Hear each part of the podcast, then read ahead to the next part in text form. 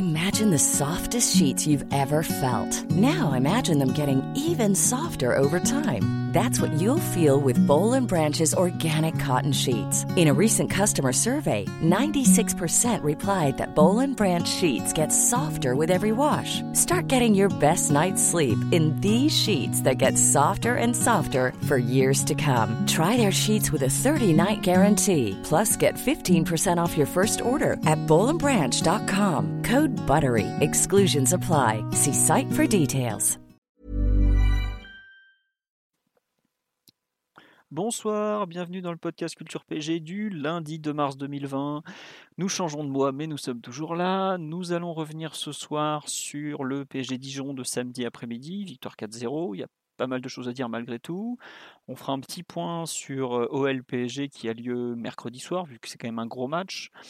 On fera un point Dortmund, puisque des gens m'ont demandé, effectivement. Il n'y a rien sur Dortmund, mais si, on va évidemment parler du point Dortmund. Et on finira avec le traditionnel petit tour des autres résultats des équipes du PSG, puisqu'il y a eu quelques matchs ce week-end.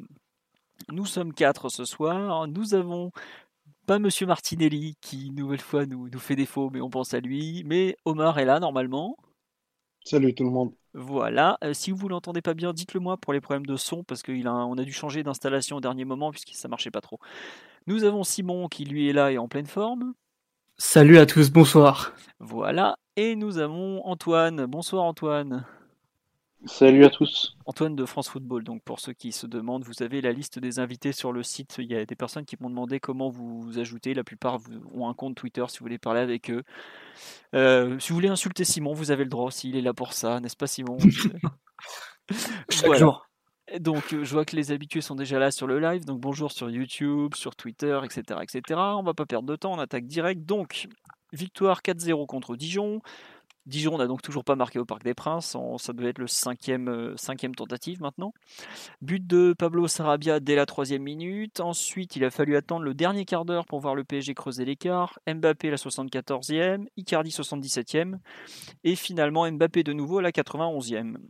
Donc une victoire au final très large, euh, pas vraiment de suspense, euh, malgré le fait qu'il y ait un, quart d'heure euh, qu'est-ce que je vous raconte? Oui, un but d'écart, pas un quart d'heure, pardon.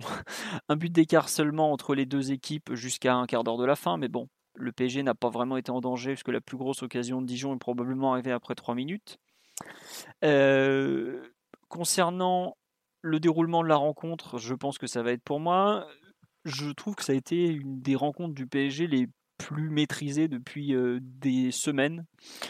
Euh, voire euh, peut-être pas des mois, mais ouais, vraiment depuis des semaines, puisque il y a pour une fois très peu d'occasions concédées. D'ailleurs, le PSG qui finit sans but encaissé, c'est une première depuis, à mon avis, peut-être le match à Pau en Coupe de France. Et alors en championnat, il faudrait remonter à. J'aurais même plus à savoir. C'est dire. Et dans l'ensemble, une première mi-temps, même s'il n'y a que 1-0 au niveau du score qui est largement, largement dominé, et même on peut dire sur toute la rencontre, même s'il y a un léger coup de moins bien au milieu de seconde période, on joue un peu sur un faux rythme, mais globalement c'était un, une équipe qui roule littéralement sur l'autre. Il y a eu, euh, j'ai calculé, je crois qu'on était déjà à 10 occasions franches pratiquement à la 70e minute. Il y en a eu encore plus en fin de rencontre. Donc on doit être sur euh, 15 occasions franches, une, je ne sais même pas si on peut dire une, allez, on va en compter une, parce qu'il y a quand même quelques situations en fin de match de concéder. Donc un bilan global collectif très très positif. Euh, effectivement, des fois le PG aurait pu mieux attaquer, mais je trouve que la, prestation défensive générale est enfin rassurante pour, euh, le club parisien avec de, une composition de départ sur laquelle on va revenir. Il y a eu quand même pas mal de petits ajustements.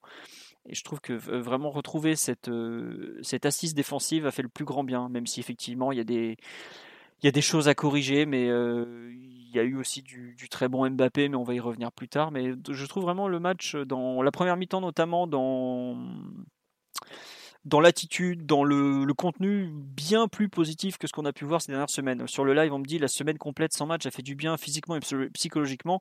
je trouve c'est complètement ça, parce que je suis pas sûr que Dijon soit une bien plus mauvaise équipe que Bordeaux en ce moment, et pourtant il n'y a pas eu photo entre les deux matchs.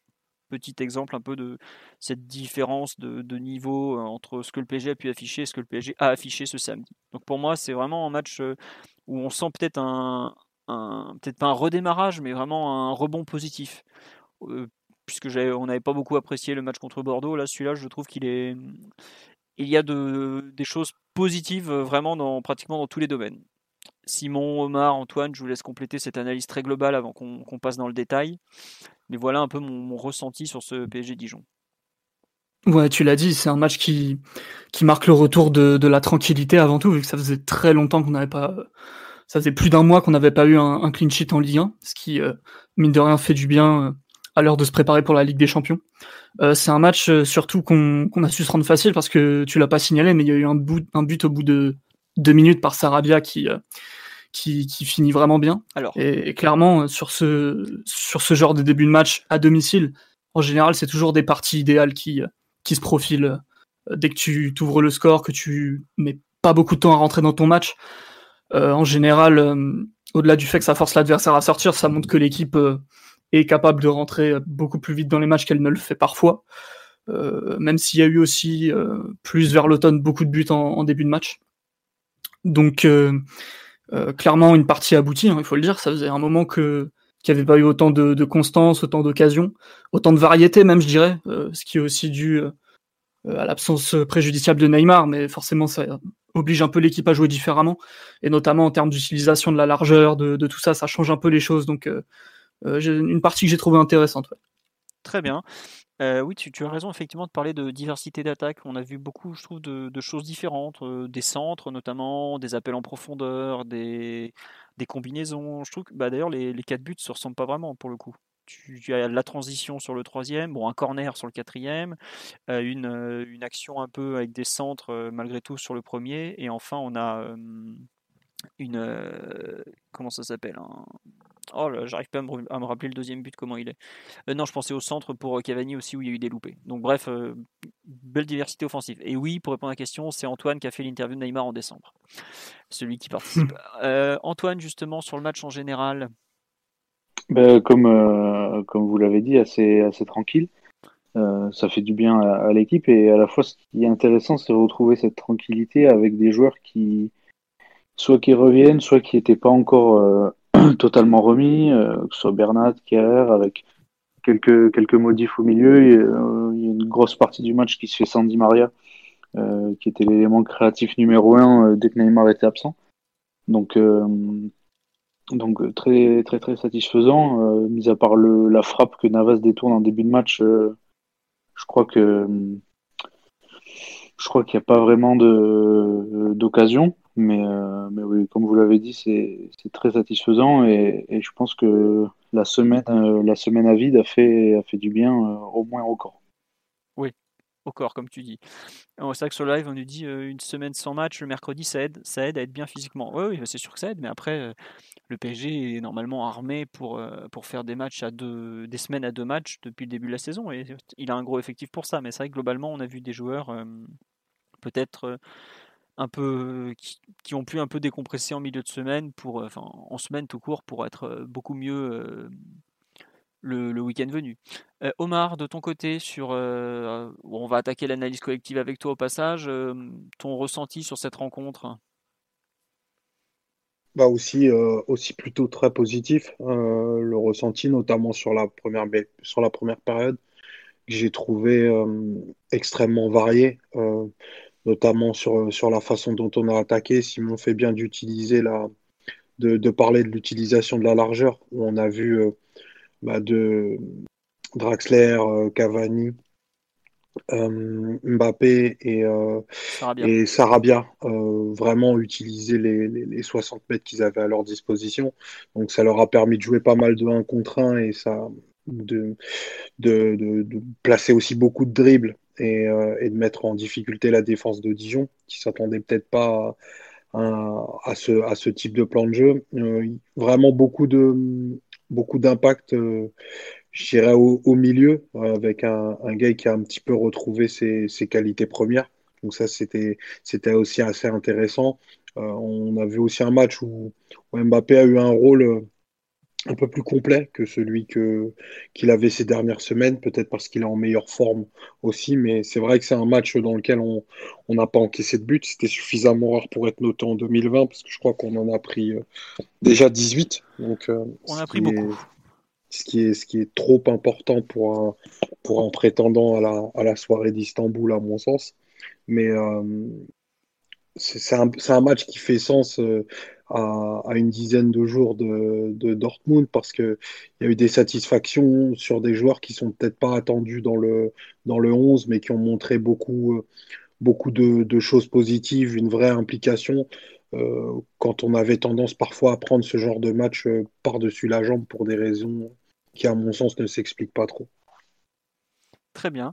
Euh, sur le live, on me dit les seconds ballons, c'est pas encore ça. L'occasion de Dijon vient d'une mauvaise gestion du jeu long de Dijon. oui, oui, après, on dit pas que c'est un match parfait, mais on trouve que défensivement, par rapport à ce qu'on a pu voir dernièrement, dans le contre-pressing, dans les efforts, dans le repli notamment, il y a franchement beaucoup de mieux. C'est plus dans, ce sens-là qu'il faut comprendre nos propos en tout cas. Puisque évidemment, c'est jamais parfait. Il y a eu aussi des, moments où, sur des centres au second poteau par exemple, c'était pas parfait non plus. Il y a eu des quelques fois où en fin de match, ça rentrait plein axe comme dans du beurre. Donc évidemment qu'il y a eu des, choses à redire, mais par rapport à ce qu'on a pu voir contre, comment ça s'appelle, Bordeaux, où on avait laissé des vraies grosses occasions euh, en quantité industrielle. Là, pour le coup, euh, Dijon, qui n'est pas une mauvaise équipe en attaque, hein, on l'a pu le voir à plusieurs reprises, ils ont quand même quelques individualités qui sont capables de mettre en difficulté une défense. Le Baldé qui avait mis au supplice, euh, qui nous avait mis au supplice en championnat, n'a pas existé, par exemple. Tavares, qui est quand même un, client dans le domaine aérien, pareil, a eu beaucoup de difficultés. C'était Mavididi de mémoire sur le côté, ou je suis pas très sûr, j'arrive plus à me souvenir pareil, on l'a presque pas vu. Tout le jeu de transition de Dijon, les, seconds ballons globalement, qui sont leur plus grande force, ont été dans l'ensemble plutôt plutôt bien gérés. Donc euh, bah, pour ça que moi je trouve que le, ressenti euh, collectif est, franchement pas mauvais. on va direct attaquer la partie avec les tests que donc Tourelle a fait, puisque on n'hésite plus à en parler ouvertement du fait qu'on utilise les matchs de Ligue 1 pour tester les quelques compositions de mon point de vue, il y a eu entre guillemets trois grands tests qui ont été effectués, à savoir la charnière Kimpembe-Kwasi, qu'on avait déjà vu notamment en seconde période à Lille et contre Montpellier, à savoir deux matchs où on n'avait pas pris de but d'ailleurs. Il y a eu la paire Gay-Marquinhos dans l'entrejeu. Et il y a eu aussi, même si c'est pas vraiment un test, Cavani Mbappé devant. C'est plus un test individuel pour, pour Cavani qu'un test réellement collectif vous pensez, on va faire par ligne peut-être, l'association Kimpembe Kwasi déjà, comment on la lit en matière de, choix? Est-ce que c'est par défaut puisque Marquinhos joue au milieu et que Silva est blessé? Est-ce que c'est parce que euh, ça pourrait être une charnière retestée à l'avenir? Qu'est-ce que vous en pensez Antoine sur ce point notamment? Tu la, la vois et tu l'as senti comment cette charnière? Ben, je ne l'ai pas interprété euh, comme ça au début. Après, l'info sortie par le Parisien, je crois, hier, euh, sur le fait que Thiago Silva serait potentiellement disponible. L'équipe, ouais. Le Parisien, justement, dit que c'est mal barré. Euh, oui, j'ai dit l'inverse, ouais, aujourd'hui. m'a fait douter en me disant ben, peut-être qu'il teste Marquinhos. Enfin, il veut plus d'automatisme avec Marquinhos au milieu parce que Thiago Silva sera de retour. à vrai dire, je, au niveau du choix, ça m'a paru surprenant, parce que, bah, comme nous tous, je pense, parce que dès que la compo est sortie, ça paraissait plus que logique que ce soit Kwasi au milieu de terrain et Marquinhos euh, derrière. Marquinhos dans l'axe. Après, euh, je pense que c'était aussi une façon de, de tester Marquinhos euh, plus sur le côté dans le camp adverse, que ce soit contre pressing ou quoi, même si Gay a beaucoup a excellé beaucoup plus que lui dans ce domaine-là. je pense qu'il a encore des incertitudes vis-à-vis -vis de Marquinhos là-dessus. Et, en se disant, de toute façon, la défense, il sait faire, euh, même si. Euh, bah, c'est ce qu'il a dit après le match. Ça, hein. ouais, ça peut être euh, débattu, mais le choix, il est, il est, difficile à interpréter parce que, à la fois, Kwasi avait donné de, belles satisfactions au milieu, notamment dans, dans les choix, etc. Et, mais je sais pas, après, est-ce que est-ce que Marquinhos, euh, parce que si mes souvenirs sont bons, il, continue avec le jeu long et ça, ne se passe pas super bien non plus.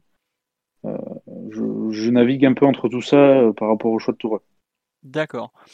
Et sur le live, on nous dit Kim Pembe en Ligue des Champions, c'est même pas la peine. Avec le probable forfait de, Thiago Silva, c'est marqué Kim Pembe. Pour moi, Kwasi, c'est bien meilleur au milieu. J'avoue que pour l'instant, je trouve que les matchs de Kwasi sont effectivement plus convaincants au, au milieu qu'en défense, alors que c'est lui-même le dit, c'est un central de formation. Euh, Omar, sur cette charnière euh, testée, euh, ce samedi. Ah non, juste un dernier détail, excuse-moi, je t'ai coupé. en gros, ce que Tourelle a expliqué, c'est que pour lui, Marquinhos, s'est joué en défense centrale, il a pratiquement même pas besoin de le tester, et que c'est plus simple de passer en défense centrale que de passer au milieu. Donc pour l'instant, il veut le faire travailler au milieu, et puis ensuite, il décidera. D'où peut-être l'explication de Kwasi derrière par défaut en fait. Si moi si je comprends bien ses propos, c'est qu'en tout cas il a choisi le poste de Marquinhos et après il a complété autour. D'où cette association en défense. Qu'en as-tu pensé Omar de ce Kwasi Kimpembe? Ah, C'est pas le match où ils ont été le plus euh, le plus challengé, bien entendu, même si j'ai trouvé euh, qu'il y avait une entente une entente assez intéressante euh, et les deux avaient la, capacité à trouver des, des lignes de passe qui étaient plutôt plutôt intéressantes. Kwasi a un peu eu euh, deux, trois, deux, trois sautes de, de, concentration euh, en, je crois, autour de la, autour de la 25e, où il a une lecture qui est un petit peu mauvaise. Mais euh, je trouve qu'il a encore une nouvelle fois très bien fait le boulot. Et, et après, si, si comme, comme les choses semblent l'indiquer, Thiago Silva est forfait Diallo, ben, qui a repris, euh, repris l'entraînement collectif depuis une, dizaine de jours, mais sans, sans apparaître dans le collectif, risque d'être à, court de rythme. Les options, elles sont, sont pas très nombreuses. Euh, la charnière euh, Marquinhos-Kipembe, elle a aussi montré certaines limites en Ligue des Champions. Et, et moi, je suis pas loin d'imaginer que Tourol peut très bien réimaginer, refaire le coup de, de jouer à trois derrière en mettant plutôt Marquinhos en, centrale du coup et, euh, de mettre Kerrer et Kipembe sur la, sur la même ligne pour intégrer euh, un, un petit peu plus haut. Je pense que Tourol est loin, il a beau, il a beau encenser euh, Marquinhos au poste, au poste de, de milieu. Je ne sais pas si pour le style de match que, que risque d'offrir Dortmund, c'est la meilleure option qui soit et c'est peut-être plus enfin, sécurisant de, de l'avoir derrière et d'intégrer euh, Kwasi à la ligne du milieu, qui je trouve a, a un peu plus de, de, qualité sur le jeu court, notamment. D'accord. Non pas que, non pas que je dise qu'il est meilleur, mais dans le, dans le petit jeu, je trouve qu'il est capable de trouver, de trouver peut-être plus rapidement les, les attaquants et sur un peu moins de touches. Donc, euh, il y, a ça, y a ça à prendre en ligne de compte. Je pense vraiment que, que Kwasi est parti pour être protagoniste du match d'une façon ou d'une autre, parce qu'il il a, il a des qualités qui sont assez rares dans l'effectif. Déjà, il a de la présence aérienne, offensive et, et défensive. Il a bien géré Tavares, hein, pour le coup. Il a, et voilà, il a très bien géré Tavares, qui nous avait fait une misère absolue au match aller. Face à euh, Marquinhos, d'ailleurs. Tout à fait. Donc euh, ça, ça, ça va clairement dans le sens où, où il peut être important, et on a vu qu'il est capable de, de marquer dans la surface. Et, euh, et dans un, dans un match, ben, un coup près comme celui-ci, ben, les... c'est un vieux poncif que de le dire, mais les coups de pied arrêtés vont vraiment avoir une importance euh, fondamentale. Donc, euh, il y, a, pas mal de, choses qui font qu'il il peut avoir un rôle. Et, et comme on est en train d'essayer de, créer un match euh, ben, pour lequel il va y avoir des choses un peu irrationnelles, ben, lancer un jeune avec tout ce que ça peut comporter, ben, ça fait partie un petit peu du, de, de, de, l'audace, de, du contexte. voilà, du, du contexte, de, quelqu'un qui est peut-être un peu plus désinhibé. Euh, il y, a, y, a, y, a, ça à construire dans, dans, dans l'énergie euh, du match et dans celle que tu donnes au groupe. D'accord. Euh, non, non, mais c'est en fait donc si, je suis le fil de ton propos, le la charnière Kimpembe Kwasi, on ne la verra pas en Ligue des Champions, mais par contre, on pourrait voir les deux quelque part au cours du match, quoi. Ouais, j'y crois pas beaucoup euh, à cette charnière-là, mais je pense très fortement qu'on aura les deux sur le terrain, oui, en effet. D'accord. Euh, Simon, sur ce, cette, euh, comment tu lis cette association, ce que ça a donné, tout ça, tout ça? Bah, c'est surtout un match où ils ont dû s'illustrer avec le ballon en réalité, parce qu'il y a eu peu de situations à gérer. Certes, Kwasi a eu quelques difficultés par moment, mais euh, euh, je pense qu'il fallait se concentrer un peu pour les voir. C'est pas non plus euh, ni très flagrant ni très grave. Après, c'est vrai que par exemple en début de match, pendant que qu'on gère bien le, le premier quart d'heure, le premier tir dijonnais, voire même peut-être la première touche de balle dijonnaise dans la surface, ça vient de Kwasi qui est un peu déconcentré sur un coup franc rapidement joué. Mmh. Et il y a l'attaquant Dijonais qui part dans son dos, qui, qui fait la, qui, prend le ballon, ensuite ça tire au-dessus, mais du coup c'est des petites actions comme ça qui euh, qui font que le match est pas parfait défensivement. Après avec ballon, euh, j'ai envie de dire que tu mis euh, tes deux meilleurs centraux ensemble pour relancer. Donc forcément ça a été un peu le le festival et la régalade pour les deux, quoi. que ce soit Kimpembe pied gauche, Kwasi pied droit, dans des styles assez assez différents d'ailleurs, hein, parce que certes ça joue bien, ça joue vers l'avant, Kimpembe a quand même tendance à jouer plus vers l'extérieur ou, en face de lui, alors que Kwasi, lui, joue plus dans la diagonale. Donc euh, c'est des petites nuances comme ça qui sont amusantes à, relever. Donc euh, c'est essentiellement ce que je vais retenir de leur match en réalité, parce que euh, c'est une charnière qui, qui, intervient à mon avis, comme tu as dit, plus parce que Marquinhos devait être au milieu pour ce match-là, pour euh, déjà par souci de compétitivité, mais surtout pour le, faire euh, bosser au poste un petit peu. Euh, comme tu as dit, apparemment c'est plus compliqué de passer de la défense au milieu que l'inverse. Donc c'est pas moi qui l'ai dit, c'est lui. Hein. Je, prétends pas. Oui, comme, tu l'as dit en citant le coach. Ah oui, voilà. pour, ouais, pour être clair que ouais, ça je peux le comprendre aussi. Donc après c'est pas un match d'une importance fondamentale pour eux parce qu'ils n'ont pas été suffisamment challengés que ce soit dans dans la difficulté des duels, dans le volume d'intervention, dans le euh, même parfois dans la vitesse de course, vu que je pense pas que Kwasi et Kimpembe soient les centraux les plus rapides de l'effectif. Euh, pas du tout même. Je pense que Marquinhos et Kerrer sont beaucoup plus rapides que Kimpembe maintenant et sûrement plus rapides que Kwasi aussi. Donc c'est pas des matchs euh, où tu tires des leçons fondamentales. Après, pour revenir sur ce que disait Omar, oui, il paraît certain que les trois, Marquinhos, Kimpembe et Kwasi, auront une importance ou en tout cas euh, seraient amenés à avoir un rôle euh, au match retour. Ça, ça, ça m'étonnerait pas. Pour euh, plein de raisons. Déjà pas pour des problèmes de taille, parce que des joueurs de plus d'un mètre 85, t'en as pas des dizaines dans l'équipe, donc c'est tous, ces éléments-là qui font que il faut les prendre en considération. Mais après, la performance en elle-même de la charnière, c'était un, bon match, mais il n'y a pas de quoi en tirer des, des immenses conclusions en fait. On est bien d'accord. Euh, tiens, il y, a des les gens ne comprennent pas euh, Omar comment tu peux revouloir une défense à 3 vu l'aller et vu le fait qu'on doit marquer euh, pour se qualifier. Est-ce que tu veux expliquer pourquoi tu imagines ça pour le match contre Dortmund? Donc on en parle sans, sans le citer, mais c'est bien ça l'idée quoi. déjà, c'est c'est pas ce que c'est pas ce que je veux. C'est ce que Tourelle pourrait pourrait pourrait être amené à faire pour pour plusieurs raisons déjà, je pense. C'est que je, euh, pardon, Dortmund, ils, ils, ont, ils sont assez conséquents dans la surface, déjà d'une part, euh, et que Tourelle a très souvent aligné des défenses à trois face à des, face à des duos d'attaque ou plus. Et euh, Dortmund a une, une, capacité et encore plus importante cette fois pour attaquer l'axe, vu que Brandt va être de retour. Je pense qu'il va vouloir très fortement densifier la zone. Donc, si mes, trois défenseurs au poste, donc euh, par exemple Marquinhos, Kerrer et Kipembe, et qui rajoute Kwasi, ça fait quatre pour cadrer trois joueurs. C'est plus simple, entre guillemets, pour, pour gérer Haaland. Parce que tu peux faire un peu d'individuel et un peu de zone. Euh, il y, a, y, a, ça à prendre en ligne de compte. Après, il y a 10 000, schémas possibles, mais si tu veux, si tu veux donner le, le, moins de courses possible à Neymar et pas le mettre sur un côté, bah, il, faut que il faut forcément densifier derrière lui. Et que cette question, elle va se poser à un moment ou à un autre. Quoi. Voilà. Vous avez et, le, et, le, et le match et le match aller, euh, il entre plus en ligne de compte. Enfin, dans, je pense dans la réflexion du staff. Ok, voilà la réponse de Monsieur Omar, expérience, coach d'élite en U13.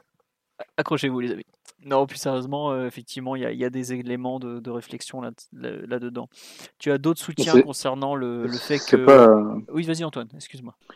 Oui, c'est pas interdit que Tourelle parte avec euh, une mentalité proche d'être similaire euh, que celle de l'allée. Il n'y a pas besoin de partir à, l'abordage. on a l'impression qu'on est dans la configuration Barcelone 2017 où il faut gagner par 4 buts d'écart minimum pour pour se qualifier, euh, Tourelle, je, pense, même s'il est un naturel ou avoir plutôt envie d'être offensif, à l'aller, il a prouvé l'inverse. Et c'est pas interdit qu'au retour, il, ait la même mentalité en se disant, bah, on a besoin de gagner 1-0. Ouais, il n'y a pas d'exploit à faire. Hein. Enfin, l'exploit, il est plus mental et psychique de notre côté que, que footballistique. un, bon match, du PSG suffira. Hein. Mm. Oui, euh, tu. Après, voilà, le problème surtout, je pense que ce qui est, ce qui est souvent oublié, c'est que tu prends un but. Euh, ça veut dire que si tu en mets pas dès que tu prends un but, c'est soit prolongation parce que tu as un but d'écart, soit c'est carrément il faut remettre, euh, faut deux buts d'écart d'un coup. Et là, ça change par, par, contre sacrément la donne. Quoi. Au coup d'envoi, t'as pas besoin de rusher vers le but adverse et tenter de, de prendre, euh, d'en mettre quatre avant la mi-temps. Ou, enfin voilà quoi. Euh, je pense qu'on néglige un peu l'aspect attente qui est nécessaire dans une rencontre pareille. Alors c'est sûr que évidemment, si tu es toujours à 0-0 une demi-heure de la fin, là tu peux commencer à envoyer du 4-4-2, des joueurs qui comment dire débordent des deux côtés et un peu en faire un match vraiment irrationnel. Mais je pense qu'au coup d'envoi, ils vont complètement être dans la rationalité, le fait de de pas partir à l'abordage dès la première minute. Au contraire, tu pars à l'abordage, tu te fais contrer d'entrée, tu as tout perdu. Parce que tu te retrouves encore plus dans le déséquilibre et avec une condition de, départ qui est, qui est, encore plus compliquée. Donc euh, c'est franchement, hein, c'est pas un match simple à lire et puis il faut savoir aussi à quel point tu as confiance dans ton attaque. Quoi. Le PSG est une équipe. C'est totalement ce qui s'est passé avec l'Ajax euh, la semaine dernière en Europa League, qui, qui a deux buts d'écart, qui, qui, perd 2-0 à, à Retafe, et au retour, euh, qui prend un but au bout de, au bout de 5 minutes. Euh, derrière, bah, c'est mort, même si Paris a, a marqué à l'extérieur, ce qui est un avantage considérable. Le fait de, se livrer tout de suite met un risque supplémentaire, surtout que l'attaque de Dortmund euh, bon, on l'a très bien vu à l'aller, est capable de, est capable de tout. Donc, euh, je suis pas sûr que Tourelle aborde ce match euh, en mettant tout pour l'attaque et ce que beaucoup pourraient, attendre de lui parce qu'il y a ce besoin d'exploit. Mais l'exploit, il n'est pas la limite entre le fait d'être éliminé et de se qualifier. Elle peut être très maigre aussi. Tout à fait. Euh, on nous dit dans les gros matchs, Tourelle n'hésite jamais à être pragmatique. Le problème, c'était notre aspect physique sur le match aller. Il n'y a eu que ça comme problème, même si c'est vrai que ça a compté. Et oui, euh, il est des fois euh, peut-être même trop pragmatique. Bon. Oui, Simon, tu veux rajouter quelque chose? Non, j'allais continuer à développer, mais je suis pas sûr que ce soit en fait le sujet de, notre conducteur de, faire les prévisions du match retour. Non, non, non, mais tu sais, en fait, vu qu'on prend entre guillemets en ce moment chaque match par le, biais de l'angle euh, Dortmund. C'est sûr, c'est sûr. Vas-y, parle. Puis tu sais, on a presque rien dit. Sur non, en fait, j'allais dire que j'étais pas convaincu spécialement par la capacité de l'équipe de d'appliquer, en tout cas, un plan qui serait très calculateur, très euh, très euh, pragmatique entre guillemets, parce que le pragmatisme, qu'est-ce que c'est? Moi, je sais pas trop. Donc je, suis pas sûr que le PSG soit une équipe euh, faite pour calculer entre entre guillemets avec euh, tous les défauts que ça peut comporter. Mais combien de fois dans les gros matchs on a vu l'équipe euh, aborder avec du calcul en en tirant un résultat positif ou un scénario de match positif où tu as mis en valeur en gros tes points forts en limitant tes points faibles, ce qui serait un peu la définition du pragmatisme en fait, s'appuyer sur ses forces et cacher ses défauts je suis absolument pas sûr que cette équipe-là, ce groupe-là, euh, soit en capacité de, faire ce genre de match, même si la prudence pourrait t'amener à penser que euh, si tu abordes le match en te disant bah euh, si on attaque trop fort, trop vite et qu'on fait pas attention, t'es à la merci de te prendre le but à l'extérieur en première mi-temps ou n'importe quand, donc faut faire attention. Je suis pas sûr que ce soit une équipe faite pour ça, pour être très franc avec vous. D'accord. Non, mais on l'entend. Oui, Omar. Non, mais après, euh, moi j'entends tout à fait ce que, ce que, dit, ce que dit Simon et, ses réticences sont, sont, légitimes, mais en fait, le, propos, c'est même pas d'avoir une approche pragmatique, c'est qu'en fait, il faut y aller sans le moindre. Enfin, faut que l'équipe y aille sans le moindre stress. Il n'y a pas, y a, y a pas d'exploit à créer, en fait. Faut juste faire un match cohérent. Un match cohérent suffira. Et c'est pour ça qu'il faut. Euh, la, portée de l'exploit, euh, elle n'existe pas. Sortir Dortmund euh, dans, une semaine ne sera pas un exploit en fait. Il faudra juste faire un match complet, cohérent, euh, avec euh, bah, ce, que le, niveau de, cette compétition requiert et ça suffira. Il n'y a pas de calcul à faire. On va pas faire un match comme euh, Tottenham-Juventus où on va attendre pendant 70 minutes et sortir pendant les, pendant les 20 dernières pour marquer sur nos deux seules occasions. Ça, non, on ne sera pas en capacité de le faire. Et bien sûr qu'on n'a pas les joueurs pour ça. Mais avec nos armes et bien sûr avec les, les défauts qu'a Dortmund, même si c'est une équipe qui est clairement dans une meilleure phase et qui est beaucoup plus solidaire qu'il y a quelques semaines, un bon match suffira. Ouais, solide et solidaire. C'était vraiment l'idée euh, mm. que, que, je voulais développer. Donc, mm-hmm. euh, c'est en ce sens-là que, que perso je disais ça. D'ailleurs, euh, sur ça, Dortmund est une équipe qui produit beaucoup moins d'occasions depuis quelques semaines, mais qui en concède beaucoup moins. C'est complètement fou la, métamorphose qu'ils ont eue depuis l'installation de, bah, de Chan et Witzel devant la défense. Ils se sont devenus euh, une équipe euh, qui aujourd'hui attaque beaucoup moins bien qu'elle n'attaquait il y a quelques semaines, mais qui en, en revanche défend beaucoup mieux. on, y reviendra. Beaucoup plus ordonné. on y reviendra dans le point Dortmund habituel. Euh, pour revenir un peu sur ce PSG Dijon, on a beaucoup parlé des essais en défense. Bon, les deux latéraux, Bernat et Kerrer, je pense qu'on est tous d'accord pour dire qu'on se dirige euh, avec eux sur les ailes si on devait jouer avec une défense à 4. Euh, qu'est-ce que vous avez pensé de l'association Gay-Marquinhos, messieurs? Qui veut se lancer? Simon, tu veux commencer? Ouais, ouais, ouais. Euh, écoute, c'était, je pense, le secteur le plus intéressant à suivre parce que, pour la simple et bonne raison qu'avec Verratti manquant, c'est quand même pratiquement tout ton, tout ton système, toute ton équipe, toute ton animation qui, euh, qui peut être à revoir. Et euh, il se trouve que le fait de pas avoir Verratti a pas gêné tant que ça les, les deux milieux de terrain. Après, il faut remettre dans un contexte où, où Dijon a mis très peu d'intensité défensive, voire même très peu d'intensité tout court. Euh, le nombre de fautes qu'ils font, dans, trois fautes dans le match. Oui, ils ont fait trois fautes. c'est pas normal. Trois fautes, zéro carton jaune. Trois fautes, zéro carton jaune au Parc des Princes, euh, quand tu concèdes quatre buts, autant dire que. Et, 15 occasions surtout. C'est pas comme ça que, que tu vas tester ta paire euh, Marquinhos Gay. Toujours est-il que, une fois qu'on a posé ce contexte-là, les performances étaient euh, plutôt intéressantes. surtout du point de vue de Gay, parce qu'on sait que Marquinhos, il est capable de faire des matchs assez complets et assez propres au milieu, tout en, dans son style, quoi, tout en sobriété, tout en, tout en correction. Euh, et Gay, euh, on l'attendait un peu au tournant, vu que ça fait plusieurs semaines qu'il joue beaucoup et qu'il n'était pas euh, à son meilleur niveau, ou en tout cas très très irrégulier d'un match à l'autre, avec des points bas, assez bas, comme à Dortmund par exemple. Et là, pour le coup, le, le fait qu'il n'y ait pas eu Verratti, j'ai l'impression que ça l'a mis dans une... Évidemment, il paraissait beaucoup plus affûté physiquement, mais même le fait qu'il n'y ait pas Verratti, j'ai l'impression que ça lui a redonné un peu le, goût des responsabilités. Il y a beaucoup de choses qu'il a tenté qui sont pas forcément impossible à réaliser.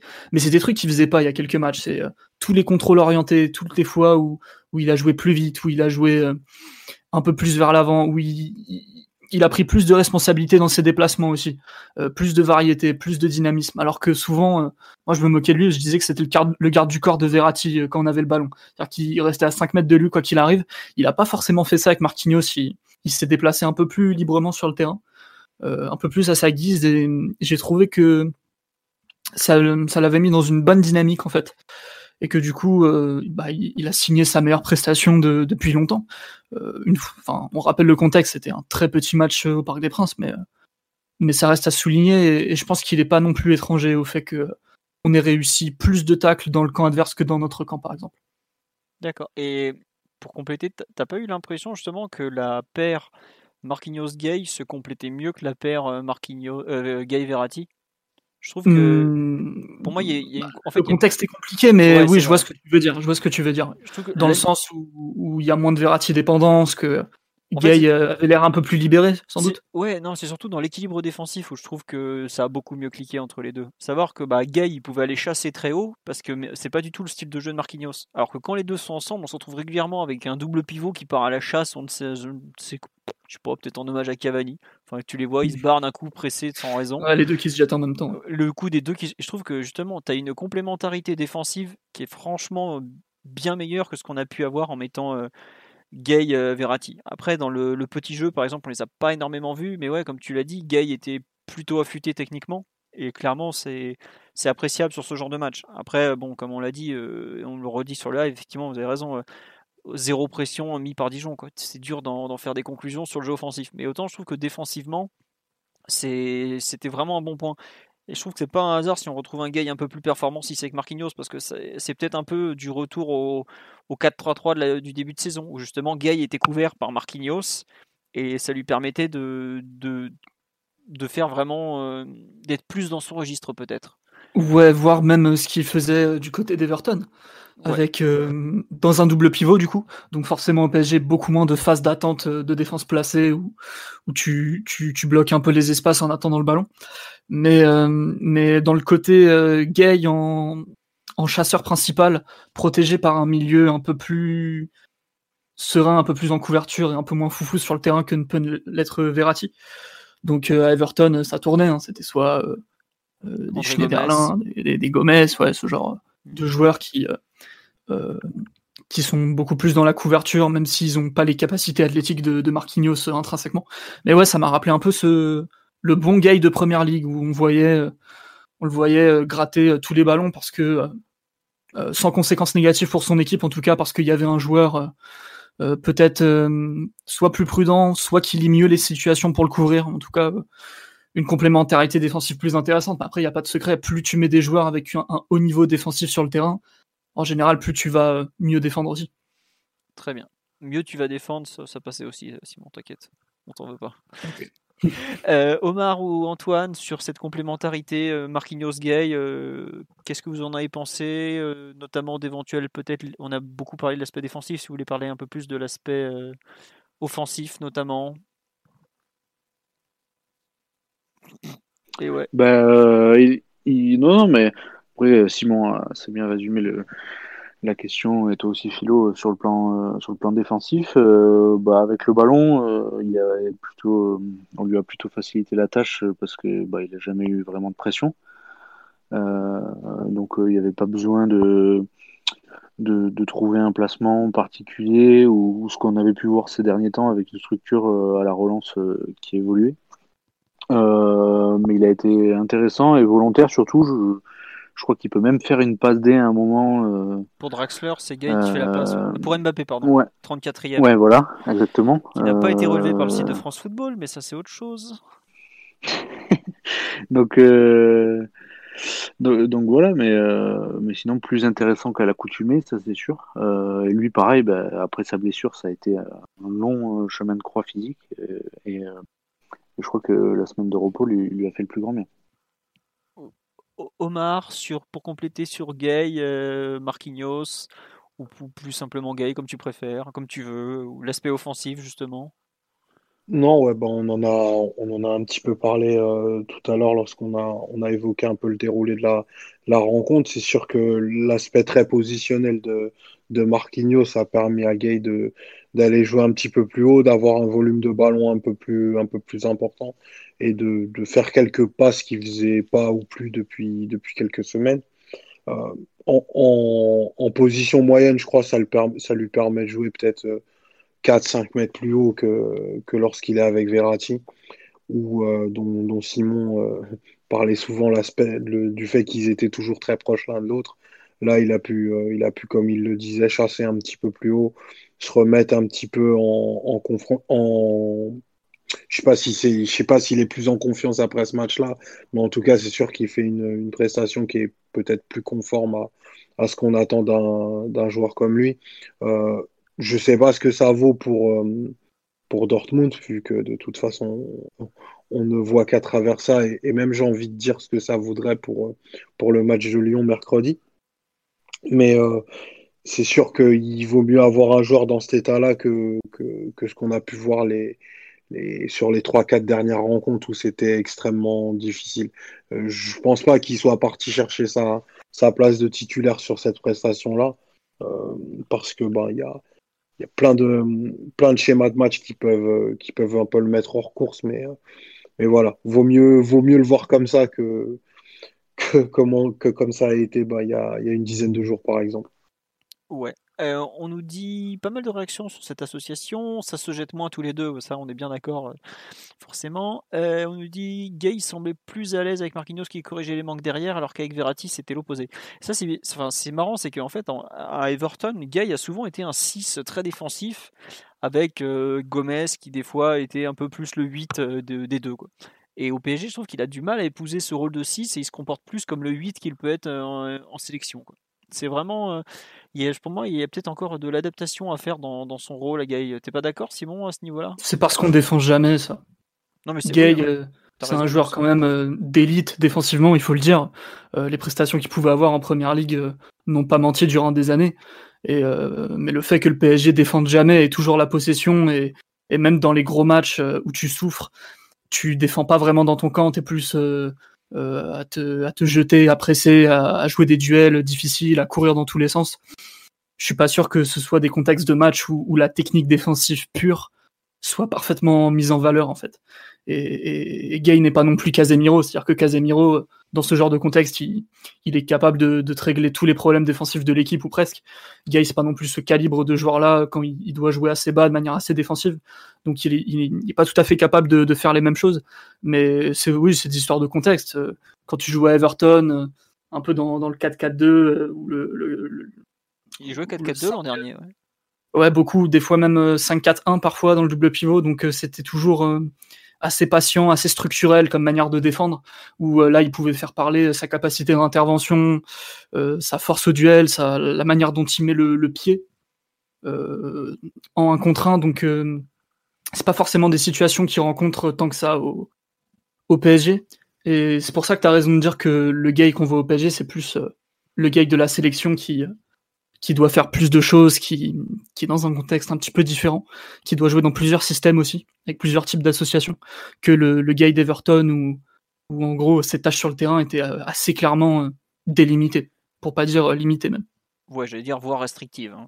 Parce que le Oui, parce que le Everton des deux, trois dernières saisons, c'était pas toujours fantastique. Ouais, on dira ça. Puis surtout, c'était une équipe qui n'était pas très équilibrée. Enfin, c'était un peu euh, les attaquants attaquent, les milieux font un peu ce qu'ils peuvent faire, et puis les défenseurs se débrouillent. Quoi. Euh, non, sur l'association Marquinhos Gay, sur le live, on nous demande est-ce que justement, avec Neymar qui va être amené à décrocher euh, très bas pour organiser, parce qu'on le sait comment il va jouer, est-ce que c'est pas justement le meilleur moyen de protéger les pertes de balles? Et c'est marrant, c'est que moi, c'est exactement comme ça que je vois le, match de, samedi en fait contre Dijon. C'est un peu, euh, c'est plus travailler le contre-pressing et tout ça qu'autre chose, parce que en fait, Dortmund est une équipe qui défensivement a tendance à faire des erreurs quand ils sont sous pression. Je pense notamment à Zagadou, que euh, j'aime beaucoup parce que je le connais depuis longtemps et que je, trouve c'est un gros, un, gros potentiel. Mais euh, Piszczek est pareil, un, défenseur qui a fait des erreurs. Hakimi peut faire des erreurs quand il est dans la phase de relance aussi. Euh, est-ce que justement cette, cette, paire qu'on pourrait qui serait installable, c'est pas justement pour protéger des contres de Dortmund et aussi pour permettre au PSG de presser très haut, justement pour forcer Dortmund à faire des efforts, à des erreurs, pardon, enfin des efforts aussi, mais des erreurs surtout. Et, euh, je sais pas ce que vous en pensez, euh, messieurs. Ouais, c'est une bah logique qui se tient complètement. Euh, excuse-moi, je te laisse parler dans deux secondes. C'est une logique qui se tient dans le sens où, de toute façon, Dortmund, ils reviennent en forme, mais c'est une équipe qui prenait des valises de but il y a encore quelques semaines et qui n'a pas des, une fiabilité défensive à, toute épreuve. Même s'ils ont remplacé Akanji, qui était un, danger public. Normalement, plus tu génères des occasions face à Dortmund, plus tu as des chances de marquer, donc d'assurer la qualif. Euh, Toujours est-il que pour rester haut dans le camp adverse, il faut pouvoir euh, récupérer le ballon assez rapidement et, et pas sprinter 70 euh, mètres vers son but à chaque fois. Donc euh, le, le contre-pressing, c'est quand même un truc assez particulier parce que euh, ça dépend de beaucoup de facteurs. Ça dépend de la manière dont tu attaques, ça dépend de la manière dont l'adversaire va relancer ou va essayer de, de, gérer sa transition, en tout cas après avoir récupéré le ballon. Donc il y a plusieurs écoles de ce point de vue-là. Il y a l'école plus euh, strictement défensive où tu vas dire bah on va blinder, on va mettre euh, des mecs euh, aux abords du ballon prêts à, prêts à jaillir dès, la, dès la transition. Et il y a des, une école peut-être plus hollandaise barcelonaise qui va dire ce qui compte c'est pas forcément le profil des joueurs que tu as c'est plus d'avoir une structure très très équilibrée avec ballon, d'avoir beaucoup de, de possession, ce qui fait que déjà tu limites les pertes et que plus tu limites les pertes, mieux t'es organisé, mieux t'es placé. Du coup, même si t'as pas les meilleurs défenseurs du monde, normalement t'es armé pour récupérer le ballon. Après, c'est des théories footballistiques qui s'affrontent un peu. Il n'y a pas de vérité absolue. Il y a plusieurs écoles, en tout cas, de ce point de vue-là, mais euh, euh, ta théorie, c'en est une comme une autre qui qui a une, euh, une logique, ouais.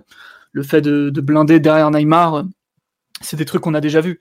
c'est quel match de Ligue 1 Ça doit être Montpellier où Verratti et Gay échangent de position à un moment parce que Neymar a un peu de mal à gérer euh, tous les duels qui, qui, jouent offensivement, donc ça génère beaucoup beaucoup de déchets.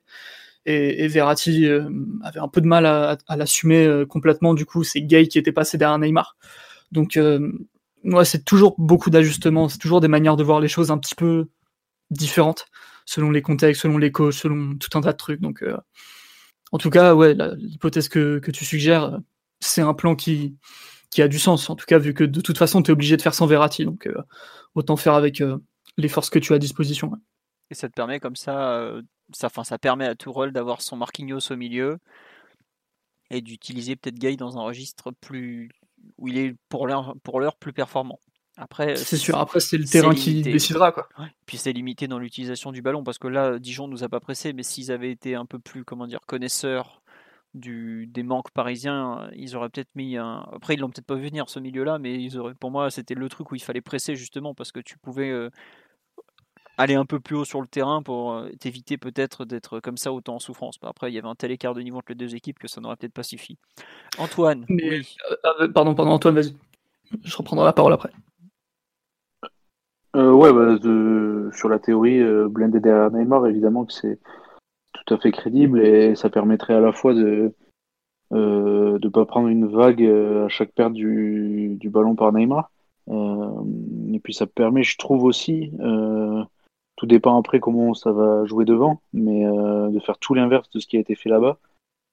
C'est-à-dire éviter d'avoir trois centraux qui sont en, systématique supériorité numérique à 3 contre 1, voire 3 contre 0 même. Et puis, euh, et puis un truc tout bête, c'est que ça va apporter euh, plus de défis euh, par rapport à la paire de milieu qui a marché sur, sur le PSG à l'aller. Witzel Chan, ils, ils, ont une facilité énorme à, faire tout ce qu'ils voulaient. Et je pense que Tourelle, dans son idée, il y a aussi, il y a aussi ce côté densité physique qui va compter parce que Rien que, rien que pour jouer des, ballons aériens, des 6 mètres, tous ces, tous ces détails qui font que euh, à un moment, ben, tu recules de quelques mètres, euh, ne serait-ce que jouer un second ballon, euh, ce genre de choses. Marquinhos et Gay vont, vont y être, beaucoup, être beaucoup plus à même d'être efficaces. Et aussi, c'est de la taille. Hein. Il y a des courses. Il y a beaucoup de courses à gérer. On beaucoup de volume. Euh, Witzel, par exemple, mm. qui, est, qui est un joueur qui est, qui est, pas, un, qui est pas un crack défensif, qui est pas un crack offensif, mm. mais par contre que tu retrouves à beaucoup d'endroits du terrain. Et c'est un truc mm. euh, qui a fait mal à l'aller. Pareil, tu as Hakimi, Guerrero, tout ça. Dortmund t'aligne un milieu de terrain avec un gros volume de course. Et je pense que dans la réflexion derrière Gay, euh, Gay Marquinhos, c'est mobile et c'est à la fois euh, c'est solide, c'est mobile et ça, ça tue en duel quoi. Et je pense que. Et, oui. Et il y a peut-être un truc aussi euh, auquel, auquel j'avais même pas pensé plus tôt, c'est que c'est deux joueurs qui vont être peut-être plus à même à défendre en reculant, enfin même à défendre tout court, euh, et notamment à venir euh, compenser dans la surface pour d'éventuels. Enfin, Akimi voit bonbon sur bonbon là-dessus, mais des centres en retrait, ce genre de choses, ça va être deux joueurs beaucoup plus à même de le faire. Après, il faudra voir au niveau de l'attitude, euh, enfin, en tout cas si c'est eux. Euh, et on en revient toujours au même, euh, dans tous ces domaines-là, ça sera une question d'efficacité et, voir aussi comment tu t'en sors si tu as une grosse pression, que tes centraux n'arrivent pas à s'en sortir et que, et que au milieu, justement, n'arrive pas. Ouais, voilà, exactement. parce bah, que si le schéma de relance au bout d'un quart d'heure, ça c'est ça va se résumer à, à Kimpembe qui envoie des, des passes claquées vers Neymar qui est entouré de deux joueurs euh, ou des longs ballons euh, vers Mbappé en profondeur comme on a vu euh, à l'aller. Ça va aussi compliquer les choses. Après, tu vois, ce qu'on me dit sur live, c'est est-ce que tu vois Dortmund venir presser au parc? Mais Dortmund est une équipe qui est capable de presser très haut. Hein. Alors après, ils sont aussi capables de se faire ouvrir comme rarement. Je pense notamment au match à Leverkusen où Leverkusen relance du gardien, appui milieu, passe en profondeur, but. Donc trois passes pour déglinguer toute l'équipe adverse. Voilà, il y a, y a, de quoi faire. Après, c'est vrai que sur live, on nous dit il y a aussi Kerrer pour couvrir à l'aller alors que c'était Meunier. Il y a énormément de possibilités il y a une possibilité aussi qu'on a vaguement évoquée en début de podcast concernant cette association Marquinhos-Gay, c'est que visiblement Tourelle espérait encore récupérer Thiago Silva et donc il pouvait se permettre de mettre Marquinhos au milieu.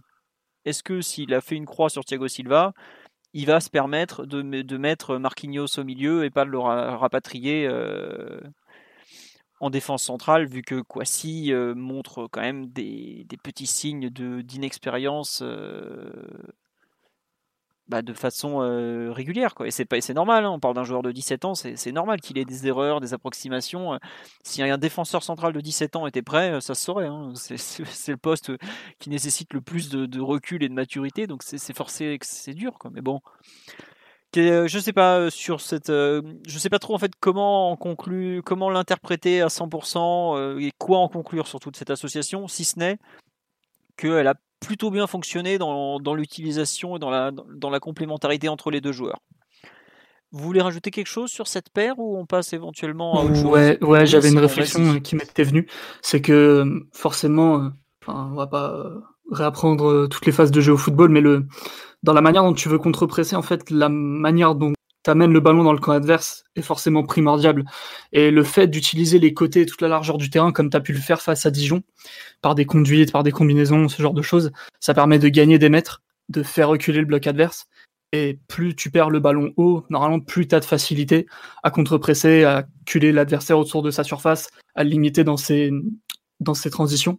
Alors que quand tu as une animation qu'on qualifiera de prudente, enfin moi je, pense que c'est complètement raté, on va dire prudente face à Dortmund euh, à l'aller, et que tu fais en gros de la passe à 10 autour du rond central, tout le monde à 2 mètres les uns des autres, position axiale, et que là du coup tu es en risque de perdre le ballon à la moindre chatouille adverse, là le contre-pressing tu peux l'oublier. La seule chose que tu vas faire c'est sprinter vers ton but et gérer des situations chaudes comme on en a vu euh, d'innombrables au Westfalen. Donc euh, pour ça, le côté Marquinhos Gay très très performant au contre-pressing, ou en tout cas euh, vraiment satisfaisant par rapport à ce qu'on voyait d'habitude, c'est aussi lié au fait que tu as eu toute cette animation avec ballon qui t'a apporté euh, euh, de la largeur, de la diversité et qui t'a fait gagner beaucoup de mètres sur chaque perte de balle en fait. Oui, non mais oui, c'est ça. Après, c'est vrai que comme on dit sur live, Dijon a peut-être pas, tu vois, ils ont, pas sollicité la paire au pressing parce qu'ils perdaient au bout de 3 minutes quoi. C'est aussi je ne serais pas surpris de. Est-ce qu'on va revoir la même paire demain soir à Lyon, par exemple, pour, euh, pour voir ce qu'elle est, ce qu'elle vaut? Est-ce qu'on la reverra peut-être à, à, Strasbourg samedi prochain, par exemple, pour euh, si elle joue? Mais je suis pas sûr qu'il y ait eu toutes les réponses dans, dans, ce match, malgré tout. Omar, tu veux rajouter quelque chose au fait? On t'a peu entendu sur le sujet. Non, non, rien à ajouter. Très bien. Écoutez avec beaucoup d'intérêt ce que vous dites. Ouais. Euh, le dernier, enfin, est-ce que vous avez vu au fait un dernier essai dans l'animation offensive, un peu sur le, positionnement des joueurs offensifs ce samedi ou pas du tout? Euh, Peut-être sur le positionnement des, latéraux, vous pensez qu'on a fait des tests ou pas? Parce que j'avoue que j'ai pas, j'ai pas trop su en conclure quoi que ce soit. Euh, vite fait sur Kerrer, Di Maria en début de match, mais vu que Di Maria est sorti au bout d'un quart d'heure, on n'a pas retrouvé la même complémentarité entre Kerrer et Draxler. J'ai trouvé donc au final c'est même pas un c'est même pas un test. Euh, je sais pas, vous, sur l'utilisation des latéraux, non, oui, rien du tout visiblement. Si, si. Bah, alors là, il y a personne, je meuble pendant 30 secondes et d'un coup les trois se réveillent, c'est génial. Oui, euh, vas-y Omar, qu'on a peu entendu sur le sujet précédent. Non, j'ai trouvé que l'utilisation des latéraux était semblable un petit peu à ce qu'on a fait l'année dernière, avec euh, du coup euh, Bernat, pardon, qui était, qui était beaucoup plus profond que, que Kerrer, euh, qui, qui a amené, lui, Bernat, à beaucoup plus pousser les actions avec les avantages et les inconvénients que ça, que ça engendre. Les inconvénients, bon, on en a parlé maintes et maintes fois, c'est que ça laisse une, une diagonale trop, trop lisible pour, euh, pour des milieux ou des attaquants de bon niveau. Un espace que Kipembe a beaucoup de mal à couvrir. Et euh, Kerrer qui a une, une approche beaucoup plus prudente de son, de son couloir, qui est beaucoup plus proche de son, de son, central, de son central droit, pardon, et qui va monter maximum deux à trois fois par match et qui va pas pousser, pousser énormément les actions. Donc euh, voilà, cet, euh, cet aspect asymétrique, il, est, il a été assumé depuis, euh, depuis déjà l'an dernier de par le profil de tes latéraux. il y a eu le changement qu'il y a eu par rapport à, au match contre Monaco, où du coup Bernat était absent et c'est Kurzawa du coup qui se retrouvait à, faire le milieu qui ne montait plus et, à ouvrir le couloir pour, pour mener à l'opposé avec un succès très relatif à mon sens. Donc là, on va repartir, je pense, avec un, pôle créatif où tu vas avoir euh, ben, Neymar, Bernat euh, du, même côté, avec euh, ben, beaucoup, beaucoup, beaucoup de corrections du coup à faire pour les, pour les joueurs défensifs de la zone. Ah bah oui, il faut qu'il se prépare, hein. il va falloir corriger. Hein. Et beaucoup de copies là. Il y a, de quoi faire. le stylo rouge là. Ah là, il y, a, de quoi corriger. C'est vrai que comme tu le dis, le retour de la diagonale dans le dos de Bernat avec euh, Kim Pembe qui doit s'excentrer, on l'a revu euh, deux, deux, ou trois fois je crois déjà contre Dijon. Quoi. Oui, d'ailleurs, Bernat il prend un jaune sur ça en début de match. Oh, d'ailleurs, il prend jaune, honnêtement, j'ai cru qu'il allait prendre rouge. Hein. C'est chaud, hein, ouais. Le tacle qu'il fait, il est franchement douteux. Heureusement qu'il a un petit corps, ça limite euh, l'impression visuelle. Ah ouais, ouais, ouais, parce que euh, le tacle là, comme ça, par derrière, il peut lui faire vraiment mal. Pour le coup, j'ai j'ai bien cru qu'on allait jouer 70 minutes à, 10 contre 11 pour le coup. Euh, tu voulais rajouter quelque chose sur les latéraux? Parce qu'Antoine avait aussi pris la parole juste avant. Donc, non. Non. Allez, Antoine, on t'écoutait sur les latéraux. Et je pense qu'après, on va légèrement revenir sur l'animation offensive. Parce qu'il y a quand même des choses à dire. Bah, pour le coup, c'est le, seul truc que je voulais dire, Omar l'a parfaitement fait. C'était sur ce côté créatif du côté euh, euh, où il parle de Bernat et Neymar, et je rajouterais même Mbappé qui, si on est amené à jouer avec, euh, avec deux pointes, ce qui est préférable par rapport à lui, va être amené à, à fermer le triangle côté gauche et, à apporter plus de, plus de densité et, de proximité pour pouvoir euh, échanger des passes et faire progresser le ballon. Donc, euh, donc oui, et, je pense que Tourelle a d'ailleurs euh, bien ciblé ça en toute logique par rapport à ce que, à ce que l'équipe a produit à Dortmund et peut-être même ce que lui a voulu faire. Très bien. Euh, sur l'animation offensive, on attaquait en gros avec euh, donc Draxler, euh, enfin Di Maria puis Draxler vaguement côté droit, qui occupait un poste finalement assez axial, une sorte de relayeur droit un peu. C'était pas tout à fait, enfin c'était assez étrange, mais bon, il l'a pas si mal fait que ça, même s'il a eu du mal à être constant. Nous avions Cavani donc qui était dans l'axe et on avait Mbappé régulièrement à gauche, régulièrement dans l'axe et Sarabia qui intervertissait. Est-ce qu'on est d'accord pour dire que Sarabia a réinterprété le rôle de Neymar Bon, alors évidemment sans le volume, sans les mêmes qualités, avec d'autres, euh, et qu'on a en gros gardé, on a tenu à garder en fait l'animation offensive euh, habituelle, quoi? Tout seul. Oui. Oui, oui, t'es d'accord, Simon, quand même? Oui, je suis assez d'accord avec toi. Euh, l'animation, bah, on en a parlé un petit peu. C'est vrai que l'absence de Neymar, c'est tout pour euh, parfois le pire, parfois euh, c'est pas inintéressant non plus, ça permet de voir autre chose. Donc là, en l'occurrence, c'était euh, plus de variété, plus de une meilleure répartition des tâches, répartition des responsabilités. Au final, ça a été un peu le, match de, Mbappé hein, qui a qui a été dans tous les bons coups, qui a été très remuant, très créatif, très libre de, de ses déplacements, même si forcément sa zone préférentielle est côté gauche, avec la pointe qui est qui était Cavani un peu plus côté droit. De toute façon, le constat est sans appel. Hein. Il y a eu un score, il y a eu un nombre incalculable d'occasions et de grosses occasions, ce qui est euh, assez inquiétant d'ailleurs, parce qu'un match pareil, à mon avis, tu peux pas te permettre, même au parc en Ligue 1, d'en rater autant. On, on y reviendra. Donc, euh, c'était l'animation habituelle. Après, faut remettre dans le contexte quoi, le fait que Dijon a été euh, aussi peu concerné par le match et, et que tu t'es facilité la vie en marquant au bout de 120 secondes. C'est quand même un luxe qu'on n'a pas tous les jours, donc euh, bon, faut prendre le match pour ce qu'il est. Du coup, euh, non, l'animation était, était positive. Euh, ça, ça a poussé pas mal de joueurs à réinterpréter un petit peu les rôles, vu que Draxler a joué euh, peut-être plus de minutes sur ce match qu'il en avait eu sur les quatre derniers.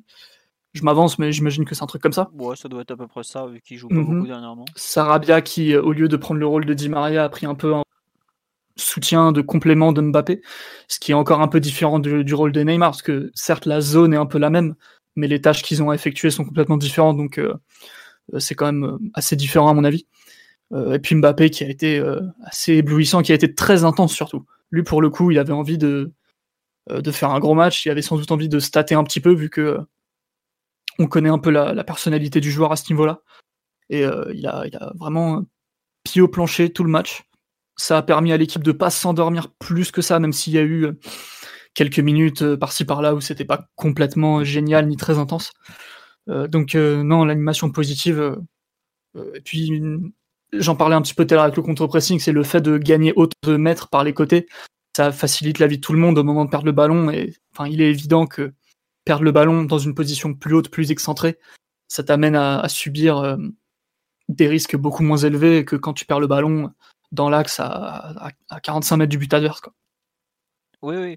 C'est vrai que dans, dans, la remontée du ballon par les côtés, notamment, il faut souligner le rôle de Bernat. À ce niveau-là, euh, même si Kurzawa a fait un intérim de qualité, Bernat t'apporte quand même euh, beaucoup plus. Quoi. C'est... Là, tu vois son apport pour le coup. Euh, beaucoup de propreté, ouais.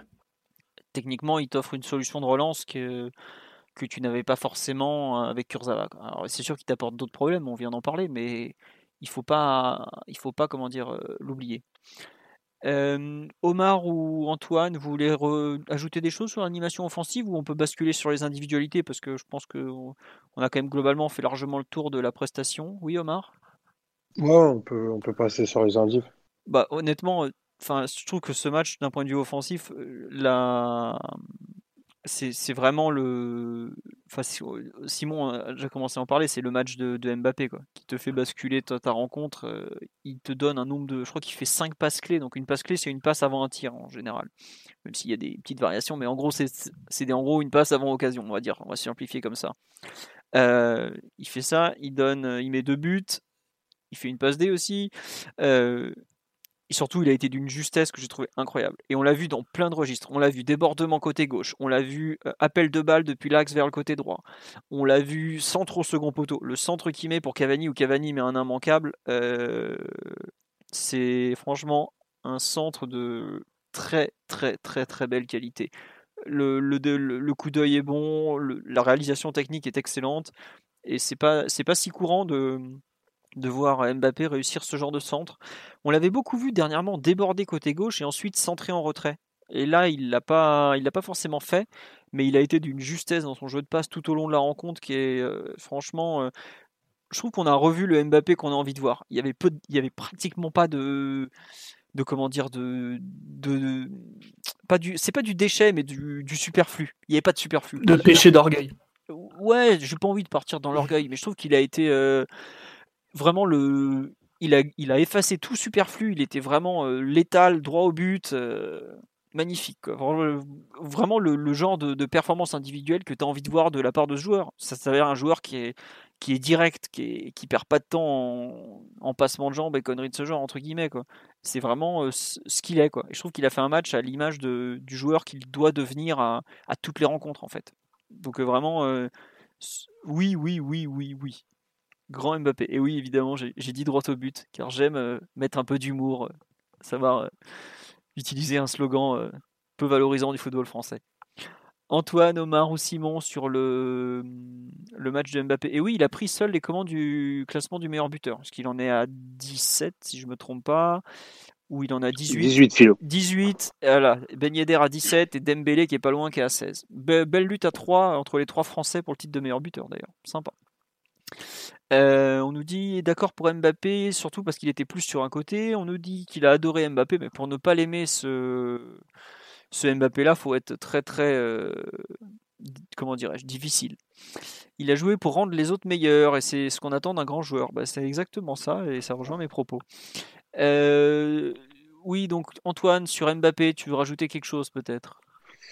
Non, mais, mais après, enfin oui, rajouter quelque chose. Le, fait, le fait est que, encore une fois, euh, il est bien plus intéressant euh, lorsqu'il est accompagné, euh, parce que ça lui permet plus de liberté au niveau du positionnement.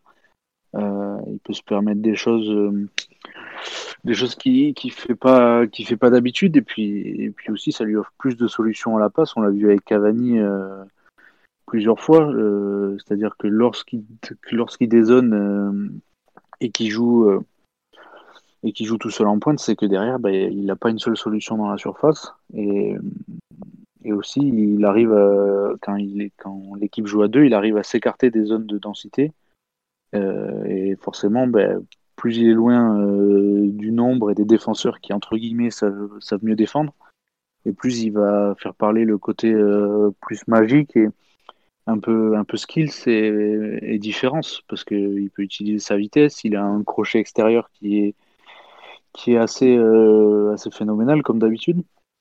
Et donc, euh, et donc c'est un joueur qui, arrive à s'affirmer encore, euh, encore plus quand il a de la liberté. De toute façon, c'est pas, c'est pas nouveau. On l'a vu à Monaco, on l'a vu en équipe de France, on l'a vu à Paris. Il a besoin de, je pense, de ça pour pouvoir s'exprimer à, à son maximum. Quand tu dis de ça, c'est, c'est vraiment, tu penses juste à, à, ce duo d'attaque? bah, que, je ne fait... sais pas si c'est en duo, mais c'est au moins d'être accompagné, et, euh, ou alors qu'on lui offre une liberté euh, au niveau du positionnement, euh, que lorsqu'il est tout seul, soit je ne sais pas si c'est lui qui se, qui se restreint en se disant bah, je suis tout seul sur le front d'attaque il faut, il faut pas que, que je bouge tellement, et comme il y a plus de joueurs derrière moi, après les zones font que se déplace moins. Mais en tout cas, là, euh, à chaque fois qu'il y a un joueur avec lui, il va, plus, euh, il va être amené à, plus de, mouvements euh, et aussi faire des appels tout bêtes, euh, euh, ne serait-ce que des appels intérieurs où où il est excellent. Donc, je trouve qu'il est bien plus intéressant quand il est accompagné. Très bien. C'est marrant, en fait, je te, relance un peu là-dessus parce que sur le live, on nous dit ouais, c'est c'est parce que Neymar n'est pas là effectivement, c'est vrai que c'est pas la première fois que Mbappé est très très bon sans Neymar. Euh, Est-ce que vous pensez que ça a justement un impact sur, sur son match et la façon qu'il a de lire le, la rencontre et de s'impliquer dedans? Bah, il est plus. C'est pas qu'il serait. Euh, on va pas tomber dans. Il est, le, il est meilleur sans Neymar, mais euh, il va plus être amené à être le joueur euh, important euh, celui qui va être le plus remarqué et être davantage juste protagoniste du jeu, ce qui va être beaucoup moins quand il y a Neymar. En plus de ça, il sait très bien. D'ailleurs, bah, c'est Mbappé lui-même qui l'a expliqué, c'est que dès que Neymar a le ballon, il sait qu'il va, euh, va pouvoir lui, lui offrir une passe inattendue ou, ou bah, juste dans le bon tempo par rapport à son appel, par rapport à l'espace, même si Neymar est dans une position compliquée. Donc, euh, et comme euh, Simon le disait, comme c'est quelqu'un qui est forcément attiré par le but, quand il y a Neymar, il sait qu'il a, qu'il a un quarterback derrière lui qui va pouvoir le servir dans les conditions parfaites. Alors que quand Neymar est pas là, ben, il va peut-être être plus protagoniste à la construction ou du moins à la transformation du jeu euh, une fois qu'il est lancé. Donc, donc il n'est pas meilleur ou moins fort ou quoi que ce soit. Mais, euh, mais il a deux rôles qui, qui, ont des, qui ont des nuances. Très bien. Euh, Omar ou Simon, vous voulez rajouter quelque chose sur ce.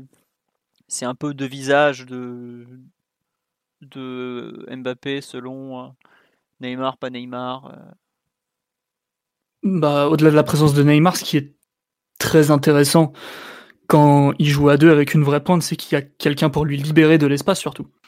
Au-delà du fait des, missions que tu lui donnes, euh, qui sont plus conséquente quand Neymar n'est pas là parce qu'il a un volume d'action beaucoup plus important. Mais le fait d'être accompagné devant, euh, ça redistribue euh, non seulement les cartes, mais ça redistribue l'organisation dans l'espace aussi parce que euh, forcément avec et c'est encore plus plus marquant quand il y a Verratti ou un autre milieu créatif sur le terrain, c'est qu'avec les milieux plus ou moins fixés par tes autres milieux et un Cavani ou un Icardi qui est capable de faire peser la menace sur la défense, tu as des espaces qui se créent et Mbappé est vraiment brillant pour, pour les interpréter, pour les exploiter, pour, pour se montrer très disponible, très utile. Euh, vraiment, hier, enfin, avant-hier, il a croqué le match à, à pleines dents et ça s'est vu, quoi, parce que tout ce qu'il faisait était productif. Il a toujours demandé le ballon dans des positions intéressantes qu'il a toujours très bien détecté, très bien exécuté, avec beaucoup, beaucoup de d'allant, beaucoup de vitesse. Donc, euh, euh, pardonnez-moi, on me dérange. Donc, euh... Antoine nous dit que Mbappé a croqué le match à pleine dents. Voilà pourquoi Simon a rigolé, pourquoi vous m'avez entendu souffler aussi. Voilà. Il se fout de ma gueule surtout, mais. oui, oui, un peu, mais du bon. coup, Mbappé, dans une attaque à deux, c'est forcément son meilleur poste. Enfin, on l'a vu dans beaucoup de contextes, même s'il a très peu de, de derrière lui. On l'a vu euh, ailier droit d'un 4-4-2 où il prenait toute la largeur. On l'a vu euh, deuxième pointe euh, à Monaco. On l'a vu euh, ailier gauche dans, dans, plusieurs équipes. On l'a vu seul en pointe. ailier droit de 4-3-3, tout ce que tu veux. On l'a vu un petit peu à tous les postes parce qu'il est très très polyvalent. Je pense que de manière assez unanime et ça paraît quand même euh, assez clair que son meilleur poste c'est deuxième attaquant. Euh, je pense pas que ce soit démenti ni par les faits, je pense même pas par les stats. Quoique l'année dernière où il joue en pointe, il, marque vraiment vraiment beaucoup, mais il y avait quand même souvent un deuxième attaquant avec lui, même s'il pouvait éventuellement être la pointe principale. Donc, euh, donc forcément, quand tu mets tes meilleurs joueurs dans leur meilleur rôle, c'est pas la garantie d'avoir leur meilleur rendement, mais en tout cas, tu as créé toutes les conditions pour. Ça, il faut bien le garder à l'esprit. Très bien. Tu... Non, mais c'est vrai que sur le live, on nous dit la meilleure version de Mbappé, c'est 9,5 qui tourne autour d'un 9 fixe, qui, a de la liberté de déplacement, en fait. Surtout, je pense que la clé de, de Mbappé, c'est d'avoir la liberté de déplacement, d'être capable d'attaquer gauche, droite, profondeur. Euh, de, de, trouver des joueurs en appui. Euh, je pense notamment à Neymar qui sait très bien jouer le 1-2 avec lui. C'est ça aujourd'hui. Il a un talent tellement protéiforme qu'il faut lui offrir les conditions de, nécessaires pour qu'il l'exprime, tout simplement. Après, moi, j'avoue que quand je vois certains qui veulent. Euh, j'ai vu plusieurs fois du retour au 4-3-3, le faire longer une ligne comme des champs, mais quelle horreur! surtout, surtout pas, surtout pas, surtout pas. Faut, c'est gâcher son une grande partie. Et le pire, c'est qu'il pourrait être fort en plus mais il est capable d'être fort dans tout. Donc euh, voilà, même tu vois, regarde, là, hier, ça s'est mal passé à Dortmund quand il était seul en pointe, mais l'an dernier à, United, il est seul en pointe et il arrive à faire le match qu'il faut, il marque, il est pas loin de mettre un doublé même. C'est pas non plus, il a eu, il a eu, il a fait des très grands matchs en neuf. Est-ce que c'est pour autant son meilleur rôle? Non, mais il est tellement fort que regarde, il, fait exploser l'Argentine en, en étant un ailier droit un peu bâtard à la Coupe du Monde. Enfin, il a tellement de qualité qu'il peut jouer tous les postes. Évidemment, après le but, euh, c'est justement d'utiliser au maximum ses qualités, puisque bah, il en a plus que les autres. Donc en théorie, c'est là où il va être le plus déstabilisant. Un truc qu'on oublie toujours parce que on l'a pas vraiment aimé il est droit, c'est que son meilleur match dans un terrain difficile en Ligue des Champions avec le PSG, c'est peut-être celui à l'Allianz Arena face au Bayern où il est. Et en fait, euh, j'invite les gens à retrouver le match, à retrouver une compilation, ce que vous voulez. Le nombre de situations intéressantes qu'il est capable de créer à partir de rien ou presque dans un poste difficile pour lui. C'est absolument phénoménal. Et enfin, rappelez-vous de ce match, c'était très compliqué. Neymar, pas très bon, Cavani encore moins. Euh, le seul qui, a tenu son rang, c'était Mbappé à son moins bon poste de l'attaque sans doute. Enfin, ça montre quand même euh, à quel point le joueur est, d'un tout autre niveau de ce qui se fait habituellement euh, dans le dans l'élite du foot pro quoi. Très bien. Et t'oublies feu le milieu Rabio Verratti Draxler qu'on ne reverra plus jamais après ce podcast. C'est vrai que des choses sont mortes du côté de, de Munich ce jour-là. La carrière de Daniel Vess un peu aussi, qui, a été aspirée comme rarement dans, dans sa vie, mais bon. Euh, sur les individualités, je pense qu'on a globalement fait le tour sur Mbappé, puisque euh, Omar est interdit d'en parler puisqu'il est payé par la DTN. Euh, est-ce qu'il y a un, des joueurs dont vous voulez, sur lesquels vous voulez revenir concernant ce match ou pas, notamment en défense, en attaque. On a un peu parlé de tout le monde en fait indirectement via, les, via cette description un peu des, tests et des lignes. Mais bon. Bah, Cavani peut-être, euh, Philo. Oui, j'allais justement en euh, parler. Bah, on nous lance sur le live, on nous demande du Cavani. Allez, on veut du Cavani. Parle-moi de Cavani, Antoine. bah, paradoxalement, il fait pas un mauvais début de match, je trouve. Euh, tu sens qu'il qu'il a repris physiquement et que, et que ça va mieux au niveau de ses déplacements, euh, ne serait-ce que, son rapport avec le ballon est, bien meilleur que, ce qu'il avait pu offrir euh, ces derniers temps. Mais alors par contre derrière, c'est euh, impossible de retenir autre chose de son match. C'est bah, c'est deux immenses ratés face au but. Des tapines tout simples bah, qui, qui doivent mettre au fond. Et ça c'est impossible de, d'enlever ça de son match, mais paradoxalement, ouais, il fait pas un mauvais début de match. Et il est très impliqué, il essaie de faire les choses bien, il est appliqué. Euh, et il réussit un, début de match assez correct. Et après, je pense que euh, il se sent pas en confiance dans la surface et, que ça le sort du match. Et du coup, euh, au final, il, il, fait pas, il fait pas un bon match juste à, cause de ça, mais le, début de match, je, je me répète, il n'est pas, pas bah, tu vois, c'est marrant, c'est que moi je te trouve même dur sur la, sur la deuxième partie, même après c'est raté dans le, devant le but qui sont des trucs irréels. Je trouve qu'il fait un, dans le jeu, il fait un vrai bon match pour le coup, alors que c'est clairement pas sa spécialité. Hein. D'habitude, c'était plus les buts, mais alors dans le jeu, c'était un piquet quoi. Euh, mais par contre, ouais, le, les ratés, lui, je pense, vont lui coûter cher quand même. Parce que tu, tu es dans une période où tu es en recherche de certitude et rater quand même deux occasions aussi énormes, euh, c'est pas normal. La première, elle est irréelle. Je comprends toujours pas ce qu'il a voulu faire alors qu'il vraiment il n'y a plus qu'à la pousser au fond. Euh, le second, je pense qu'il tente d'être aérien alors qu'il l'a jamais trop pété avec les pieds. Avec la tête, ça, il n'y a aucun doute. Avec les pieds, c'est un peu moins sa spécialité. Je, je suis un peu perplexe ouais, sur ce qu'il a surtout que le, le, premier centre est même pas fuyant. Euh, il y a juste à poser en opposition et hop, ça va au fond. Sur la ligne de 6 mètres, euh, il la prend pied droit, donc elle, pas un effet, mais elle, elle tout droit, limite, elle, rentre. ouais, ouais, bah, comme tu dis, comme tu dis, bah, de toute façon, c'est incompréhensible, se rater et, et le, il va le payer cher parce que au final, euh, c'est bah, c'est de pas de ça euh, on va retenir que ça euh, en avant en avant Dortmund alors qu'il avait un peu repris le il avait un peu le momentum de la concurrence au poste de neuf avec Icardi donc, euh, il va le payer cher parce que bah, c'est tout bête à dire, mais bon, s'il rate ça contre Dortmund, c'est exactement ça qui va trotter dans la tête des, gens et sûr du staff euh, avant de, cocher les noms sur la feuille de match euh, le 11 mars. Ouais. On nous dit en expected goal, il a le top 1 et le top 2. Je crois qu'il a top 1, top, top 2, je suis pas sûr. Parce qu'il y a Neymar qui a un énorme loupé contre Angers aussi de mémoire. Et il en a un, euh, Cavani en a, mais genre 3 euh, sur les 5 plus gros de la saison de mémoire. Enfin, c'est assez ouf euh, ce qu'il a pu rater.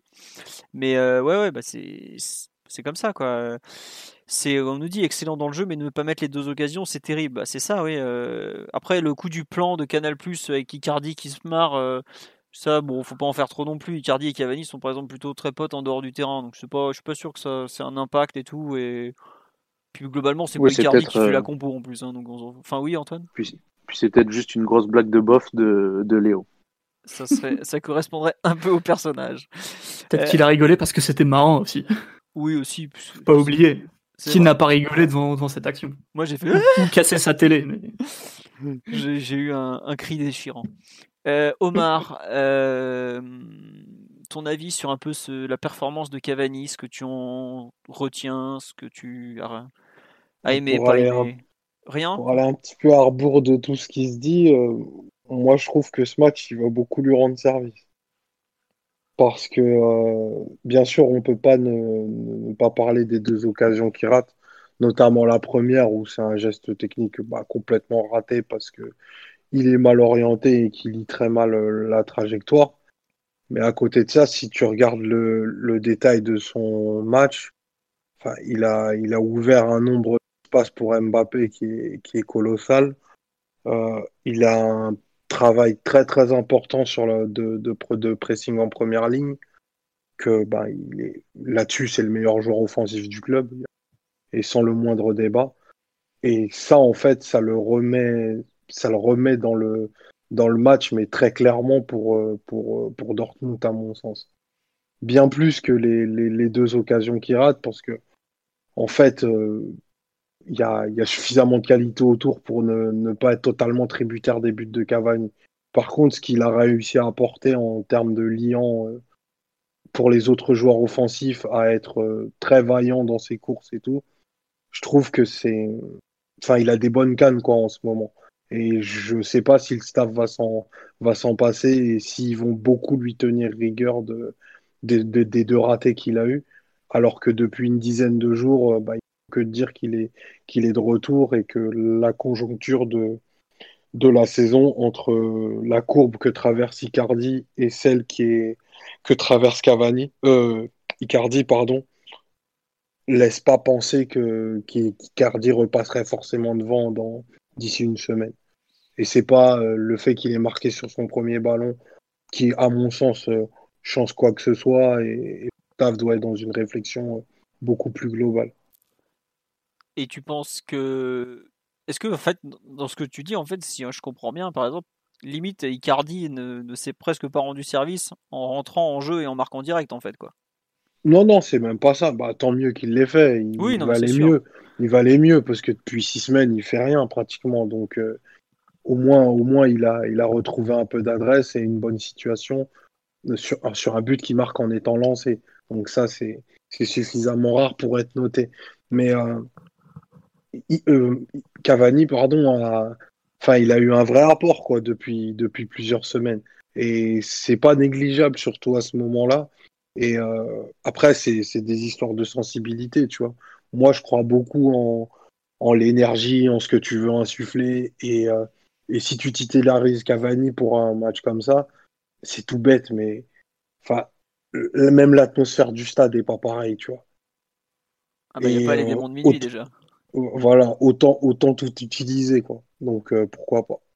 D'accord. Simon, Antoine, vous souscrivez à cette euh, vision de d'Omar sur le, le match de Cavani qui finalement ne- n'est pas aussi négatif qu'il euh, qu'il peut être jugé au premier abord? Euh, plutôt, ouais. Euh, surtout dans- sur le- la partie physique, en fait, parce que que Cavani rate des occasions, bah, Il en a toujours raté. euh, il en a toujours raté, il en a toujours aussi beaucoup marqué, donc euh, Et il en ratera encore. il en ratera encore, et de toute façon, à la limite, peu C'est importe. un rateur d'occasion.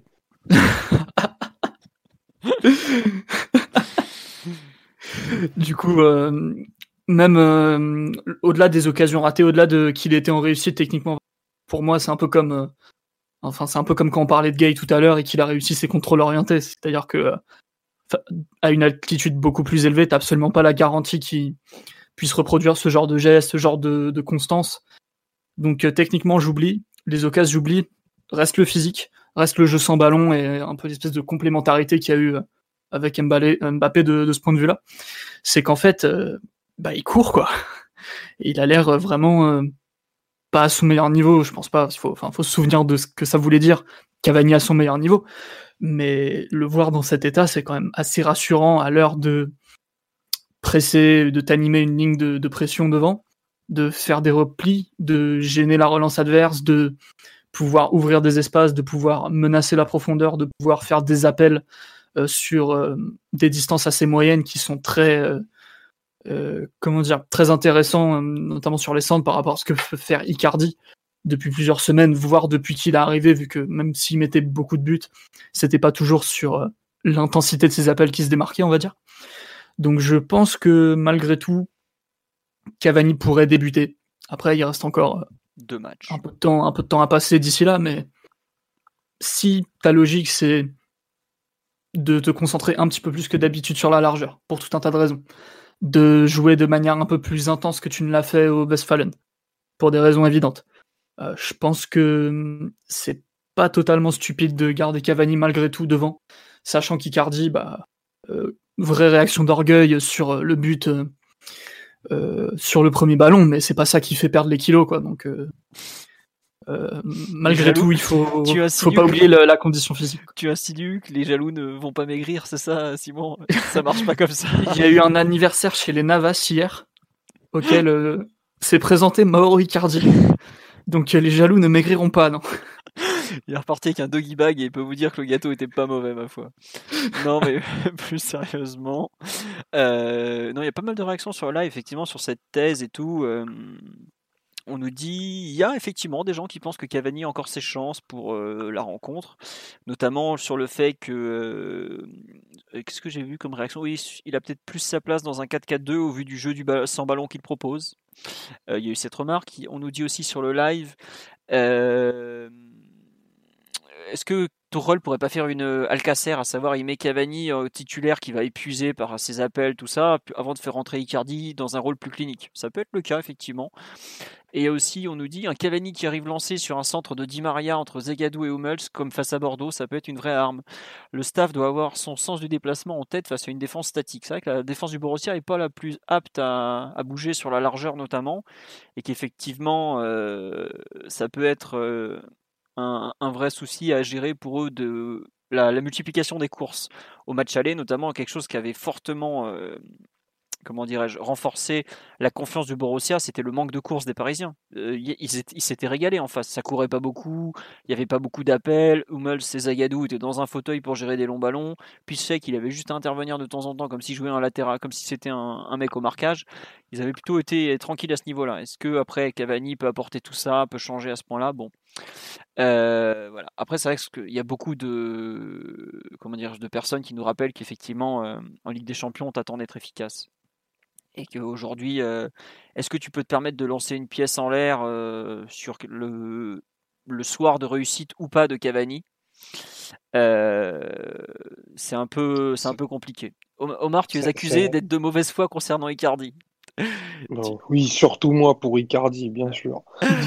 Omar supporte l'Inter Milan outre le PSG. Et a beaucoup, beaucoup, beaucoup d'affection pour Icardi. Donc c'est pas de la mauvaise foi, c'est. C'est de l'amour, justement. Ah ouais, au contraire, voilà. C'est de l'amour sévère, comme avec les gosses. Exactement. Non, mais après, euh, enfin, l'efficacité en Ligue des Champions, c'est.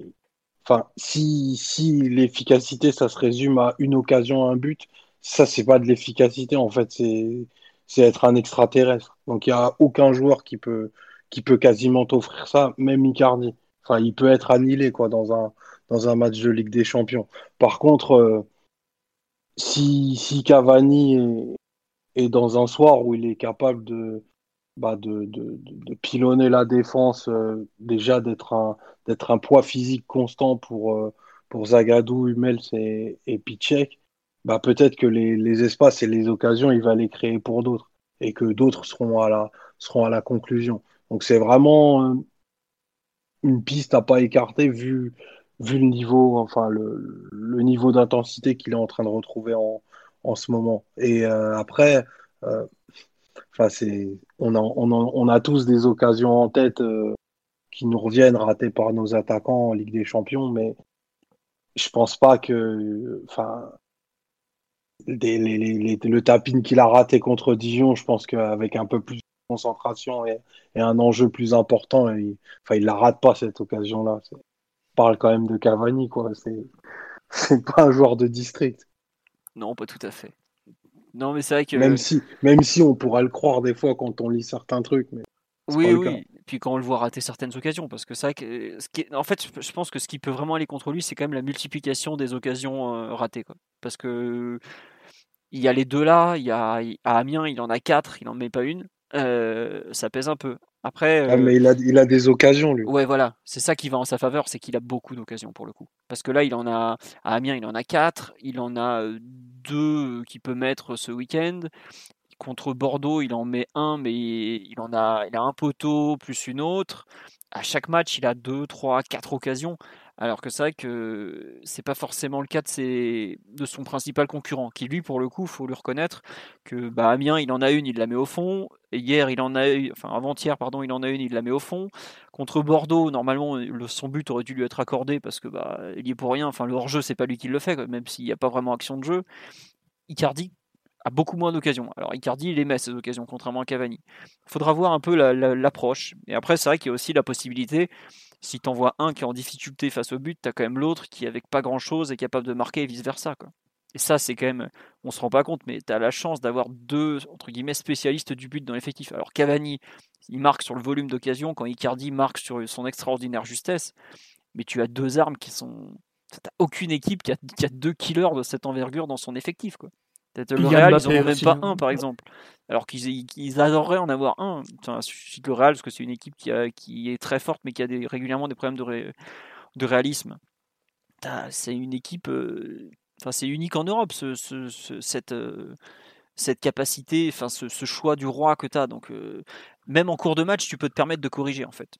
C'est ça qui est, peut-être le, mieux dans ce, cette concurrence. Et je trouve que pour le coup, elle n'est pas si mal gérée que ça, puisque bah, quand, quand Icardi avait le, vent en poupe, il a pu jouer.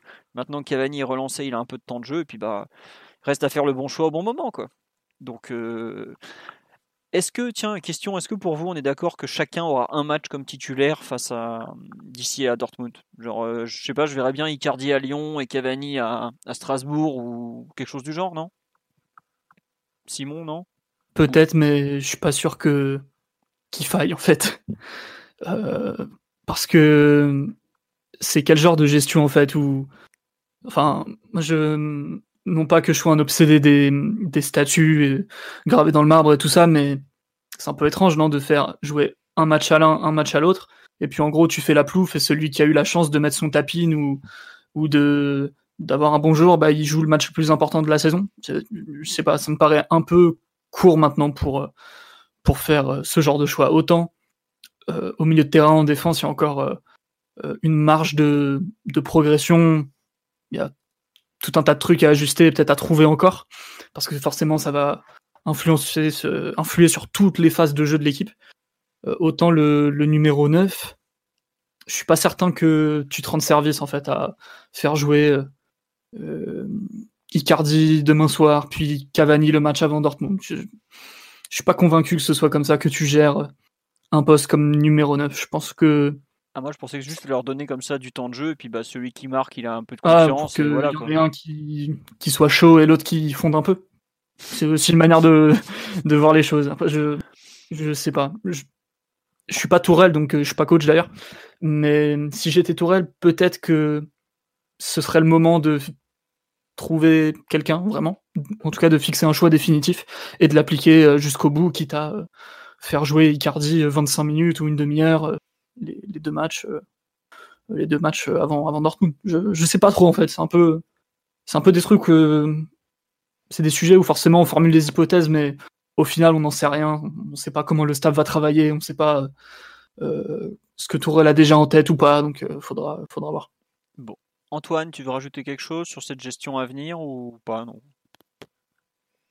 Bah 100%, d'avis avec, avec Simon sur le fait de, euh, peu importe qui c'est, euh, que ce soit l'un ou l'autre, euh, faire un choix définitif, ou presque, évidemment en cas de PV, etc. faire un choix de 11, et puis, et puis essayer de, aussi, un peu de, un peu de gérer le temps de jeu sur Strasbourg, mais, mais faire un choix et, les préparer du mieux possible avant le match de la saison où tu vas jouer, où tu vas, tu vas jouer sur 90 minutes. Euh, et plus et peut-être 30 minutes de, de, bonheur en plus. Euh, euh, ta saison quoi. Donc faire un choix, peu importe si c'est l'un ou l'autre ou, ou, qui tu veux, mais mais faire un choix et, aller jusqu'au bout et voilà. C'est même pas mourir avec ses idées, c'est juste essayer de créer quelque chose avec les 11 qui vont partir contre contre Dortmund. Ouais, rien avant me dit, vous pensez pas que Sarabia devrait jouer à la place de Di Maria? Mais le problème, c'est que Di Maria fait partie des hommes sûrs de, de Tuchel. Donc c'est pas nous, peu importe ce qu'on pense, c'est juste que il y jouera quoi. C'est plus, faut plus le voir comme ça, puisque Di Maria a peut-être sauvé la, tête de Tourelle quand il marque à la dernière minute contre Naples l'an dernier. Donc ça reste un joueur qui qu'il apprécie énormément et dont il, il aime les coups de patte. Donc euh, voilà. Un mot sur la propagande pour Paredes. Bah justement, je pensais qu'on allait conclure ce, PSG Dijon sur l'entrée de Paredes, qui a donc remplacé Kwasi à la 72e, qui a eu droit à 20 minutes de jeu, au cours desquelles il s'est mis en évidence, notamment avec deux très très belles passes sur les euh, deuxième et troisième buts, à savoir la passe qui crée le décalage, la première pour Draxler qui sert Mbappé, la seconde vers Mbappé qui sert Icardi. Euh, l'entrée de Paredes, euh, est-ce qui veut en parler d'ailleurs avant qu'on laisse la place à l'agent du joueur comme d'habitude? Non, plus sérieusement, Simon, tu veux en parler un peu de l'entrée ou pas? Bah, Je sais pas. Hmm. C'est un cas tellement compliqué en fait que je suis pas sûr qu'on puisse analyser vraiment bien en profondeur tous les tenants et les aboutissants. C'est un peu, je sais pas, le, le fait qu'il ait perdu totalement euh, son temps de jeu alors qu'il était très en forme jusqu'au bah, jusqu'au début janvier. Euh, le fait que il n'ait pas été convoqué à Dortmund dans les circonstances que qu'on commence à connaître un petit peu, le fait qu'il ait l'air d'être la dernière option viable au milieu derrière euh, tous, même si forcément le fait que Draxler ait disparu au poste de milieu central et que Herrera soit blessé assure normalement sa place dans le groupe. Après, euh, on n'en sait vraiment rien et ce qu'on pense en fait ça a aucune importance. Ce qui compte c'est ce que le club et ce que Tourelle prépare. Et s'il a aucune importance dans la préparation de Tourelle, il n'y a même pas besoin de polémiquer 110 ans quoi. Très bien. Et enfin, pour revenir un peu au, terrain, en fait, tu considères que Dijon est entre guillemets un adversaire trop faible pour, euh, pour lui apporter réellement des points, c'est ça? Non, mais c'est une séquence globale. C'est tout le contexte qui est trop difficile pour lui depuis, euh, depuis en gros début janvier, même s'il avait encore des minutes capitana, tout ça, c'est très bien, mais si le coach compte pas sur lui, il compte pas sur lui, il n'y a pas grand chose à dire. Hmm. Le fait que, même s'il avait été encore meilleur, imaginons face à Dijon, en euh, mettant, en étant plus intense, en, euh, en mettant plus de, en, s'impliquant dans plus d'actions défensives, peut-être en mettant une lucarne, j'en sais rien. Est-ce que ça aurait changé quelque chose? Sûrement que non. Donc euh, bon. Je sais pas. moi, je trouve qu'en fait, son entrée, elle lui a apporté des points autant qu'elle lui en a coûté en fait. Parce que pour le coup, sur l'animation défensive, il est, en faute en très peu de temps, je trouve.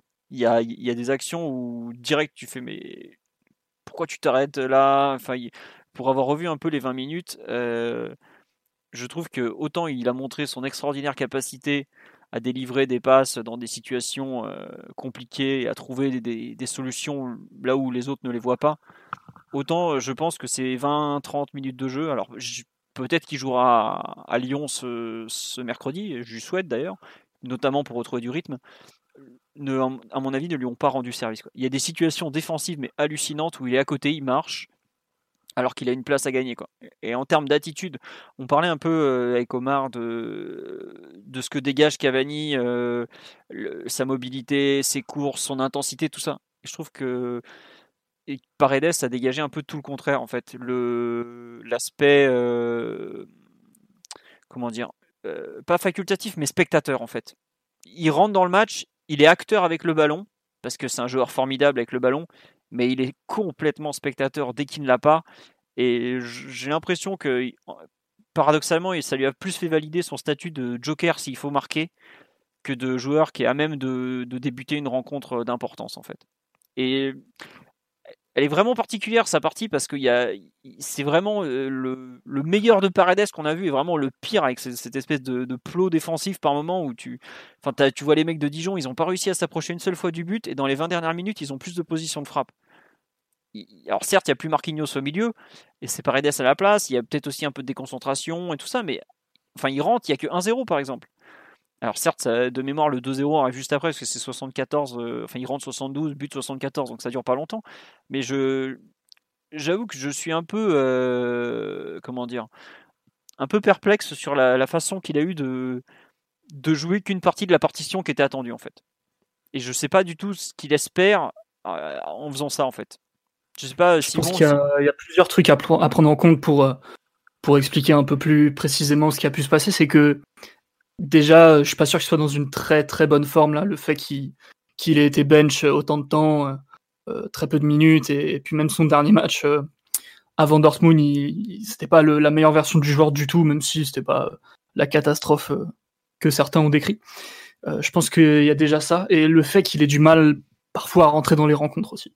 Enfin, c'est un truc qu'on remarque assez souvent, c'est qu'à chaque début de match, ah ouais, pour le coup il est titulaire, c'est qu'il met du temps à rentrer dans les rencontres. Quoi. il lui faut 5-10 minutes en général. Euh, ouais, c'est 5-10 minutes, parfois même un petit peu plus, le temps, que, le temps de, monter un peu en température et tout. Et autant il a eu des entrées assez bonnes régulièrement, où je pense, euh, je sais pas, il devait être dans un dans d'autres dispositions mentales, on va dire. Autant sur ce match-là, il n'a pas été très bien activé, euh, ni physiquement, ni mentalement. Du coup, il, euh, ce qu'il sait faire avec le ballon, bah, il sait le faire. Quoi. S'il y a une passe, euh, s'il trouve une passe, il va, il va, il va l'exécuter toujours euh, assez, assez proprement. Par contre, tu peux le dire. Ouais, même parfaitement. Mais si, du coup, si il est encore dans sa tête, s'il est encore sur le banc, bah, on voit que défensivement, il y a trop de déconnexion, trop de, trop peu d'efforts. Et de toute façon, c'est la face sombre du joueur. Quoi. c'est un profil très extrême. Et si rien n'est fait, que lui ne fait rien pour cacher un petit peu euh, ses gros défauts, bah ça se voit comme le nez au milieu de la figure. Je pense que c'est ça en fait, tout simplement. Euh, problème de rythme, certes. Euh, petit problème pour rentrer dans les matchs parfois, et petit problème de comment dire, de motivation peut-être, d'activation mentale. Je sais pas trop en fait. on peut pas se mettre à la place des joueurs dans leur cerveau, dans leur âme, donc on n'en sait un peu rien. Mais si on formule des hypothèses, je pense que la motivation qu'il avait euh, quand il avait euh, toutes les minutes du monde à gratter au milieu en décembre parce que il est passé devant Herrera, devant Draxler, devant ce genre de concurrent. Même voir Verratti. Hein. Enfin, le dernier match de mm. l'année 2020, de, 2019, il est titulaire, Verratti est remplaçant. Hein. Ouais, c'est possible. Après, dans quel état était Verratti et tout ça. Voilà, mais bon, c'était symbolique quand même. Le mercato qui arrivait, on... ouais, c'est vrai. Là, pour... certes, mais t'as as, quand même raison. Donc, euh, je suis pas sûr qu'il. Ces, dispositions mentales, en fait, je suis pas sûr qu'il les ait retrouvées hier en... à la 74e face à Dijon. Donc, euh, c'est vrai. C'est tout simplement ça. Si les dés sont pas pipés, mais si il sait qu'il a aucune chance, soit de débuter, soit d'avoir un rôle déterminant ou ne serait-ce qu'un tout petit peu d'avoir un rôle, quoi. Tout simplement euh, pour jouer 10, 15, 20, 25 minutes face à Dortmund. Sauf circonstances exceptionnelles, type euh, un blessé à l'échauffement, plus un match qui fait que tu es obligé de mettre euh, tous les joueurs de ballon sur le terrain. Ça aide pas forcément à, à, rentrer dans, dans, les meilleures dispositions. Ça devrait être pas, mais bon, c'est pas des robots non plus, donc parfois ah, c'est des trucs qu'on voit. Ouais. Omar, tu veux rajouter une dernière chose sur Paredes ou, j'ai laissé le plus grand expert de la question Paredes parler. Donc, rien, à ajouter, je pense pas. De toute façon, c'est vraiment pas compliqué à, remarquer. S'il agresse personne sur le terrain euh, et s'il met pas des frappes de débile de 35 mètres, c'est qu'il est pas dans son match. Quelle description de ton joueur préféré, c'est extraordinaire. c'est la vérité. c'est superbe. Bon, écoutez. Belle description, ce psychopathe. Voilà, on va, on va conclure là-dessus sur PSG Dijon. On va faire en vitesse petit tour euh, de sur OL PSG. Euh, Le 11 de départ. Euh, alors, tiens, déjà, première question à votre avis, Rico Navas dans les buts, sachant que c'est quand même un match décisif. Est-ce que Tourelle va oser euh, remettre Rico après la, grosse erreur, enfin les deux grosses erreurs contre Bordeaux, même s'il n'y en a qu'une qui a coûté un but? Je je suis pas certain. Ce n'est pas souhaitable. D'accord. Et par rapport au et par rapport aux besoins de Navas qui qui est souvent en demande de, de, temps de jeu avant les gros rendez-vous et qui a besoin d'enchaîner, je pense que ça fait pas trop de but. Ok, donc ça on partirait plutôt sur la Kaylor. Euh, qui, oui, d'ailleurs, a fait un match sans encaisser de but euh, plutôt intéressant, euh, qui visiblement a trouvé un rôle important au sein de l'effectif aussi, au sein du groupe, je parle. One-one, pas, de souci, le mec de, Rio, je l'attends. bon, ensuite, côté droit, à votre avis, est-ce qu'on va relancer Meunier, vu qu'il faut quand même qu'il joue de temps en temps, le pauvre? Ou pas? Si, oui, je pense. Hein.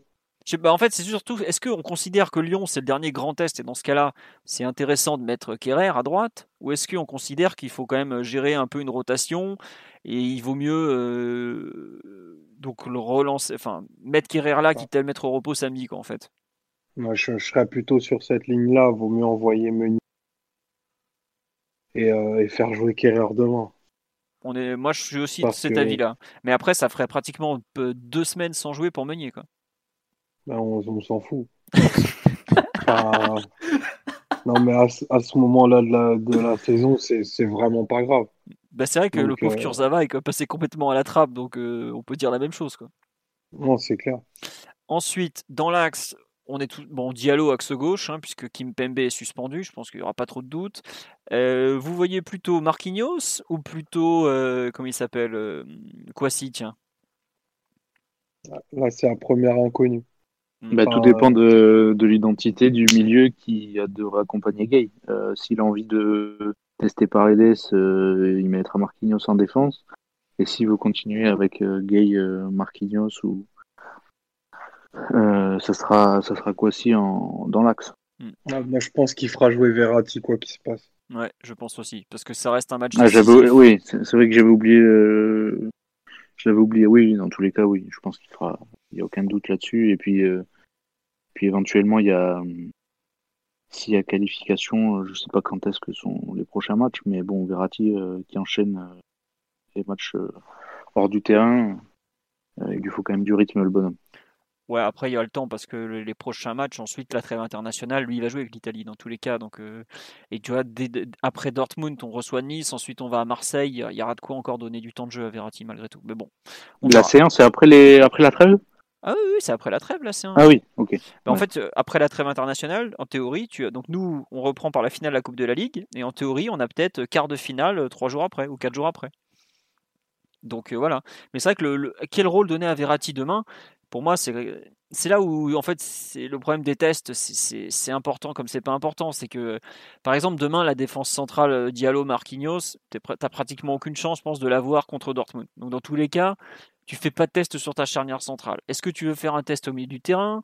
Mais est-ce que si tu espères toujours aligner Marquinhos au milieu de terrain, bah en fait sachant qu'il doit jouer en défense, qu'il n'a pas trop de choix. Enfin, tu voyez ce que je veux dire? Il y a pas, on peut pas faire entre guillemets un vrai test grandeur nature en fait. Donc, euh, est-ce que tu fais pas justement, tu tentes quelques ajustements et tu mets quand même tes meilleurs joueurs sur le terrain, donc les Verratti, les Neymar et tout ça, ou est-ce que tu, tu comment dirais-je, tu tu es déjà dans la préparation. Pour moi, on va, plutôt être dans le, coup de passer parce que c'est une demi-finale, que c'est à Lyon, que c'est un terrain compliqué, que bah, tu peux pas non plus te permettre de faire que des tests, notamment sur un match éliminatoire, tout simplement. Voilà. À gauche, est-ce que vous pensez qu'il va relancer Kurzawa ou il va donner l'opportunité à Bernat d'enchaîner de, en fait? Je suis assez partagé entre d'un côté redonner du temps de jeu à Kurzawa qui lui a quand même fait un intérim plutôt de qualité et comme ça, ça permet à Bernat d'avoir un match par semaine histoire de bien se remettre euh, dans le rythme Ou est-ce que justement il faut le faire enchaîner avant de le mettre au repos, peut-être le, match d'avant Je sais pas ce que. J'arrive pas à savoir quelle logique est la plus. la plus. comment dire. adaptée. J'en ai aucune idée. Merci. Tu vois, Simon, t'es pas encore prêt pour être consultant. Normalement, un consultant, il a toujours un avis. Bon, pourri, il a un avis. T'es pas mûr. Bah, je vais te donner un avis DTN alors. Faut faire jouer Kurzawa pour le c'est pour la qualité de ses minutes et de son implication au cours de, son intérim, tout simplement. Magnifique. Là, tu vois, t'es prêt, là. Là, là, tu passes de youtubeur à consultant en football. là, t'es presque footballogue, tu vois. Euh, Coupe ton micro, toi, là-bas. Euh, au milieu du terrain, donc on l'a un peu fait le tour. Euh, Di Maria, bah, ou, ou, pas Di Maria, ou plutôt Sarabia à droite et Neymar à gauche, à votre avis? Sarabia titulaire. Sarabia titulaire. Ou peut-être On n'en a pas parlé, mais comment Di Maria a pu débuter un match alors qu'il s'était fait mal à la cuisse à l'échauffement? Écoute, Di Maria, il se gère à peu près comme il a envie de se gérer. Hein, tu sais. Euh, voilà. Ouais, enfin, si ça tenait qu'à lui, il aurait joué la finale du Coupe du Monde 2000. Becky. Ça veut rien dire, ça. Ouais, mais ça reste une demi-finale, une finale de Coupe du Monde. C'est pas pareil qu'un PSG Dijon, mais c'est vrai que c'est un peu bizarre. Après, enfin, visiblement, ils l'avaient, ils l'ont encadré médicalement dès le début. Ils savaient et tout, ils ont testé tout ça, donc c'est pas, ils l'ont pas laissé à l'aventure en mode oh bah tiens dis donc tu t'es pété, t'es en train d'agoniser sur la, la ligne de touche quoi. Non mais surtout qu'au PSG on est un peu les experts pour dire ah non c'est rien, petit point musculaire, euh, petite contracture, c'est rien du tout. Et les mecs, ils sont absents pendant 2, 3, 4, 5 semaines. Donc, euh, bon. Quand c'est pas grave, c'est 3 semaines, c'est ça? Ouais, c'est ça. À 3 semaines, ça commence à ressembler à une vraie lésion. Pas juste un point qui part au bout de 48 heures. Tout à fait. Euh, donc, messieurs Omar et Antoine, parce que Simon et moi, on fait un, on fait un petit dialogue, mais vous avez le droit de parler aussi. Sarabia Neymar, on est d'accord sur les postes de milieu offensif? Oui, je pense aussi. Voilà. Et en attaque, donc Mbappé forcément. Et Cavani ou Icardi alors? Cavani pour moi. Et toi, Antoine, tu, penses aussi pour la continuité ou plutôt le, retour de Mauro? Non, Cavani, ça sera, ça sera très bien pour demain et ça correspond plutôt. Euh, euh, on parlait tout à l'heure que, que la défense de Dortmund était lourde, était assez figée. Et, je sais pas avec quel système va partir Lyon, peut-être trois défenseurs, euh, mais dans tous les cas, Marcelo avec plus de difficultés que des mais, mais Cavani euh, sera, sera, utile. Très bien. Bon, bah voilà, vous avez un semblant de 11 de départ pour euh, cette rencontre qui se jouera visiblement, puisque coronavirus euh, n'est pas trop considéré comme trop grave à Lyon. Ils sont même accueillis la moitié de l'Italie, donc c'est dire si tout va bien. Et ensuite, bah, la question que j'avais mis, c'est est-ce que c'est le dernier grand test avant Dortmund? On y a un peu répondu en faisant la compo, à savoir que bah, oui et non. Disons que tu te testes probablement plus là dans l'idée et dans le dans comment dirais-je le, ressenti qu'à Strasbourg samedi, même si je pense qu'on va se faire cartonner comme rarement samedi à Strasbourg, alors que je ne serais pas surpris que Lyon ait quand même beaucoup, beaucoup, beaucoup de difficultés euh, ce mercredi parce qu'ils ont eu un enchaînement de rencontres. Euh, quand tu prends Juventus le mercredi, derby contre saint le dimanche, que tu reprends le PSG qui a en plus fait tourner et eu une semaine avant ou presque pour préparer un match, en général, c'est très très compliqué sur la durée. Si Lyon n'ouvre pas le score, euh, ça pourrait être vraiment vraiment très très très long comme rencontre pour eux. Quand le PSG va commencer à enchaîner les temps de jeu et prendre le ballon, il y en a qui vont, euh, ça va tirer côté lyonnais, je pense. J'ai vu qu'il y avait déjà des joueurs qui avaient été mis au repos après la Juve tellement ils étaient rincés. Je crois que c'était Cornet notamment même s'il y avait aussi un petit problème à la cheville. je pense que pour Lyon, ça peut être un, 90 minutes de longue, longue, longue souffrance. Et c'est vrai qu'on me dit, oui, c'est un match de coupe, il mettra la meilleure compo. Je pense aussi.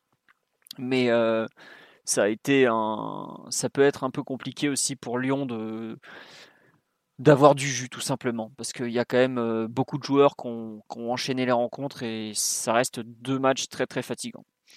Euh, est-ce qu'on aura notre compo pour PSG Dortmund avant, après le débrief de Strasbourg PSG euh, Oui, probablement. Oui, bah on va pas. Enfin, aujourd'hui, il y a tellement d'inconnus. Euh, si, enfin, on a des blessés à tous les matchs. Donc, que à quoi ça sert de donner une composition aujourd'hui? On a quand même donné pas mal de pistes sur ce qui est en train d'être testé. Omar a expliqué sa thèse des, des, des trois défenseurs centraux qui pourraient de nouveau revenir. On a parlé de Cavani, on a parlé de beaucoup de choses. On a parlé des associations au milieu. Donc aujourd'hui, il y a encore trop d'inconnus sur le les, possibles titulaires pour qu'on se lance dans des compos. Ça sert à rien de vous donner des compos une semaine avant déjà. Et puis en plus, il faut aussi voir la façon dont les entraîneurs vont parler du match. On en sait, on en sait plus des fois en écoutant la conférence de presse d'avant-match qu'en regardant les compositions des, trois derniers mois. Donc euh, il faut attendre, même si on sait que les supporters du PSG ont parfois du mal à attendre.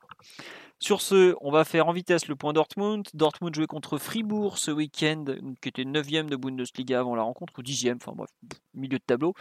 Dortmund s'est imposé 1-0, but de Sancho dès la 15e minute sur une action collective pas trop mal avec euh, Torgan Hazard qui fait le décalage. Dortmund jouait de nouveau en 3-4-3 avec euh, donc la, base arrière qui a été reconduite, Burki devant derrière le trio Zagadou, Hummels, Piszczek, euh, Hummels est sorti pour une sorte de commotion cérébrale. C'était pas très net. C'est lui qui l'a annoncé à moitié. Enfin, c'est vraiment bizarre.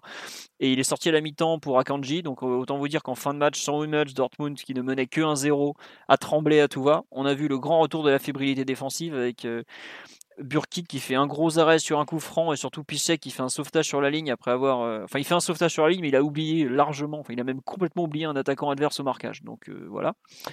Au milieu de terrain, c'était Chan et Witzel, mais les deux étaient bien moins en forme que dernièrement. Ça, ça a eu beaucoup de mal à, aller, à jouer. En fait, c'est marrant, c'est ce qui expliquait un peu les, les, mecs sur les formes de Dortmund que, que je lis, ou je l'avoue. C'est qu'ils trouvent qu'en fait, ils ont perdu en qualité offensive avec Brandt, qui n'est plus au milieu donc, ce qu'ils ont gagné en assurance défensive. Donc voilà, c'était un peu, c'est un peu ça la, logique du moment à Dortmund, c'est-à-dire on, défend beaucoup mieux, mais on attaque beaucoup moins bien aussi. Là, on attaque justement, la ligne, c'était euh, Brandt qui faisait son retour dans le de départ à gauche. On avait euh, Torgan Hazard qui était en pointe ce jour-là et euh, Sancho qui était à droite. Bon, alors évidemment, ça a pas mal combiné, tourné un peu tout ça, tout ça. Mais donc, Haaland, le Norvégien, était sur le banc de touche et il est rentré. Il n'a pas été très bon. D'ailleurs, ça fait plusieurs fois qu'il fait des rentrées. Pardon, pas terrible. D'habitude, il sauve ça avec un but. Il a encore du mal à être performant sur, enfin régulier techniquement, mais bon ça reste une menace incroyable pour cette équipe. Mais donc un petit Dortmund euh, qui n'a pas montré grand-chose honnêtement, si ce n'est que derrière, euh, quand on les met un peu sous pression, ça claque des fesses un peu quand même. Et alors on me demande, est-ce que Hummels pourra jouer contre nous avec le protocole soin de commotion cérébrale? En fait, c'est tellement pas clair, on ne sait pas vraiment s'il a été détecté comme commotion cérébrale ou si c'est juste pour le coup à la tête qu'il a reçu. Donc c'est franchement pas très clair. Faudra suivre dans les prochains jours. Mais euh, des recherches que j'ai faites sur la, presse allemande, il n'y a personne qui a parlé de, protocole de soins et tout ça. Quoi. Donc euh, pour moi, il jouera. Est-ce que Dortmund a un match très important samedi prochain sur la pelouse de Mönchengladbach qui est quatrième? Donc le Borussia est troisième actuellement. Donc c'est un vrai gros choc hein, entre les deux Borussia. Si le match se joue, parce qu'avec le coronavirus, vous savez très bien que du jour au lendemain, il y a des rencontres qui disparaissent. Mais globalement, je pense qu'on en saura beaucoup sur, euh, on en saura plus sur Dortmund et sur les plans de jeu de Favre au, Parc des Princes, au moins sur le 11 de départ, samedi prochain 18h30 au Borussia Park. Je ne sais plus s'il s'appelle toujours le Borussia Park d'ailleurs, je suis plus très sûr. Voilà, le point Dortmund est fini. Euh, j'imagine que ni Antoine, ni Omar, ni Simon, vous aviez vu le match ou vous êtes infligé ça? Parce que c'était franchement horrible à regarder. Eh bah, figure-toi que non. Eh bah oui, parce que un petit branleur. Voilà. non, en gros, euh, c'était franchement. Euh, ne le regardez pas. Je vais quand même donner. Euh, tu sais quoi, là, je vais me. Favori. Donner mon avis alors que j'ai pas vu le match. Donc. je pense que pour euh, résumer un peu la séquence de Dortmund, Favre a compris en fait qu'il n'était pas obligé de faire n'importe quoi avec cette équipe, n'importe quoi dans le sens euh, euh, toujours être dans une logique très extrême dans la prise de risque, dans le déséquilibre et tout ça, et que il peut gérer les matchs différemment, il peut gérer ses compositions différemment, de gré ou de force d'ailleurs, vu qu'il y a quand même des problèmes médicaux à signaler. Mais comme à chaque fois, j'ai l'impression que dès qu'une équipe tire le PSG euh, en Ligue des Champions, elle se met à devenir euh, un peu sérieuse et un peu compétitive. Et c'est plus ou moins ce qui est en train de se passer du côté euh, du Westfalen. Bah, ils ont quand même fait un excellent recrutement quand même. Faut... quand, ah, tu quand, tu récupères Emre Can et Haaland au mercato d'hiver, c'est quand même pas pareil que quand tu joues avec Paco Alcacer et, et l'ami Witzel qui était quand même. Ou l'ami de l'année ou l'ami Thomas Delaney, mais enfin voilà, surtout Witzel, euh, défensivement, bon, euh, pas Witzel, euh, Weigel, pardon, qui a un impact défensif qui est quand même pareil des siens, on pourra dire, quoi. Donc c'est pas. Forcément, tu fais rentrer Emre Can qui te gagne 80% de ses duels défensifs, ça change la face d'une équipe en tout cas. Et d'ailleurs, il a changé la face de l'équipe. Mais bon, c'est comme ça. Concernant les résultats des autres équipes du PSG, on va faire vite. Il n'y avait pas grand-chose à se mettre sous la dent ce week-end. Le Hand, ils ont fini leur phase de poule de Ligue des Champions par une victoire contre Zagreb, mais ils savaient avant même le match qu'ils étaient sûrs d'être deuxième. Donc à partir de là, il n'y avait pas grand risque. Mais bon, plutôt une bonne chose, sachant que le, Barça était intouchable dans la poule et a fini logiquement premier. Ensuite, euh, de mémoire féminine, il n'y a pas eu de match, il me semble. Euh U19, il n'y avait pas de match non plus. Et U17, ils ont gagné de mémoire 3-1 ou 3-0 à domicile contre c'était Queville, je crois. Donc ils sont de toujours premiers de leur poule et tout va bien pour eux. Ils sont très bien revenus. Il y avait eu notamment sur le site lundi dernier un excellent article récapitulatif sur l'Alcas Cup. Si vous l'avez euh, loupé, c'est culturepg.com, partie formation. Voilà. Sur ce, on va vous remercier pour votre euh, fidélité. Vous étiez encore près de 400 et pour tout vous dire, vous êtes entre, autour de 10 000 à nous écouter en replay toutes les semaines entre YouTube et les, réécoutes sur les diverses euh, plateformes. Diverses plateformes pardon. Donc un, grand merci comme toutes les semaines. J'espère que ça vous a plu. On vous donne rendez-vous, euh, je ne sais pas trop quand, puisque est-ce qu'on fera un podcast de débrief de Lyon PSG J'avoue que je ne me suis pas encore posé la question, donc on verra. En tout cas, merci pour votre fidélité et à très bientôt pour reparler du PSG, de tout ça. Au revoir tout le monde. Ciao. Salut. Salut, bonne A lot can happen in the next three years. Like a chatbot may be your new best friend. But what won't change? Needing health insurance. United Healthcare Tri Term Medical Plans are available for these changing times. Underwritten by Golden Rule Insurance Company, they offer budget-friendly, flexible coverage for people who are in between jobs or missed open enrollment. The plans last nearly three years in some states, with access to a nationwide network of doctors and hospitals. So for whatever tomorrow brings, United Healthcare Tri-Term Medical Plans may be for you. Learn more at uh1.com.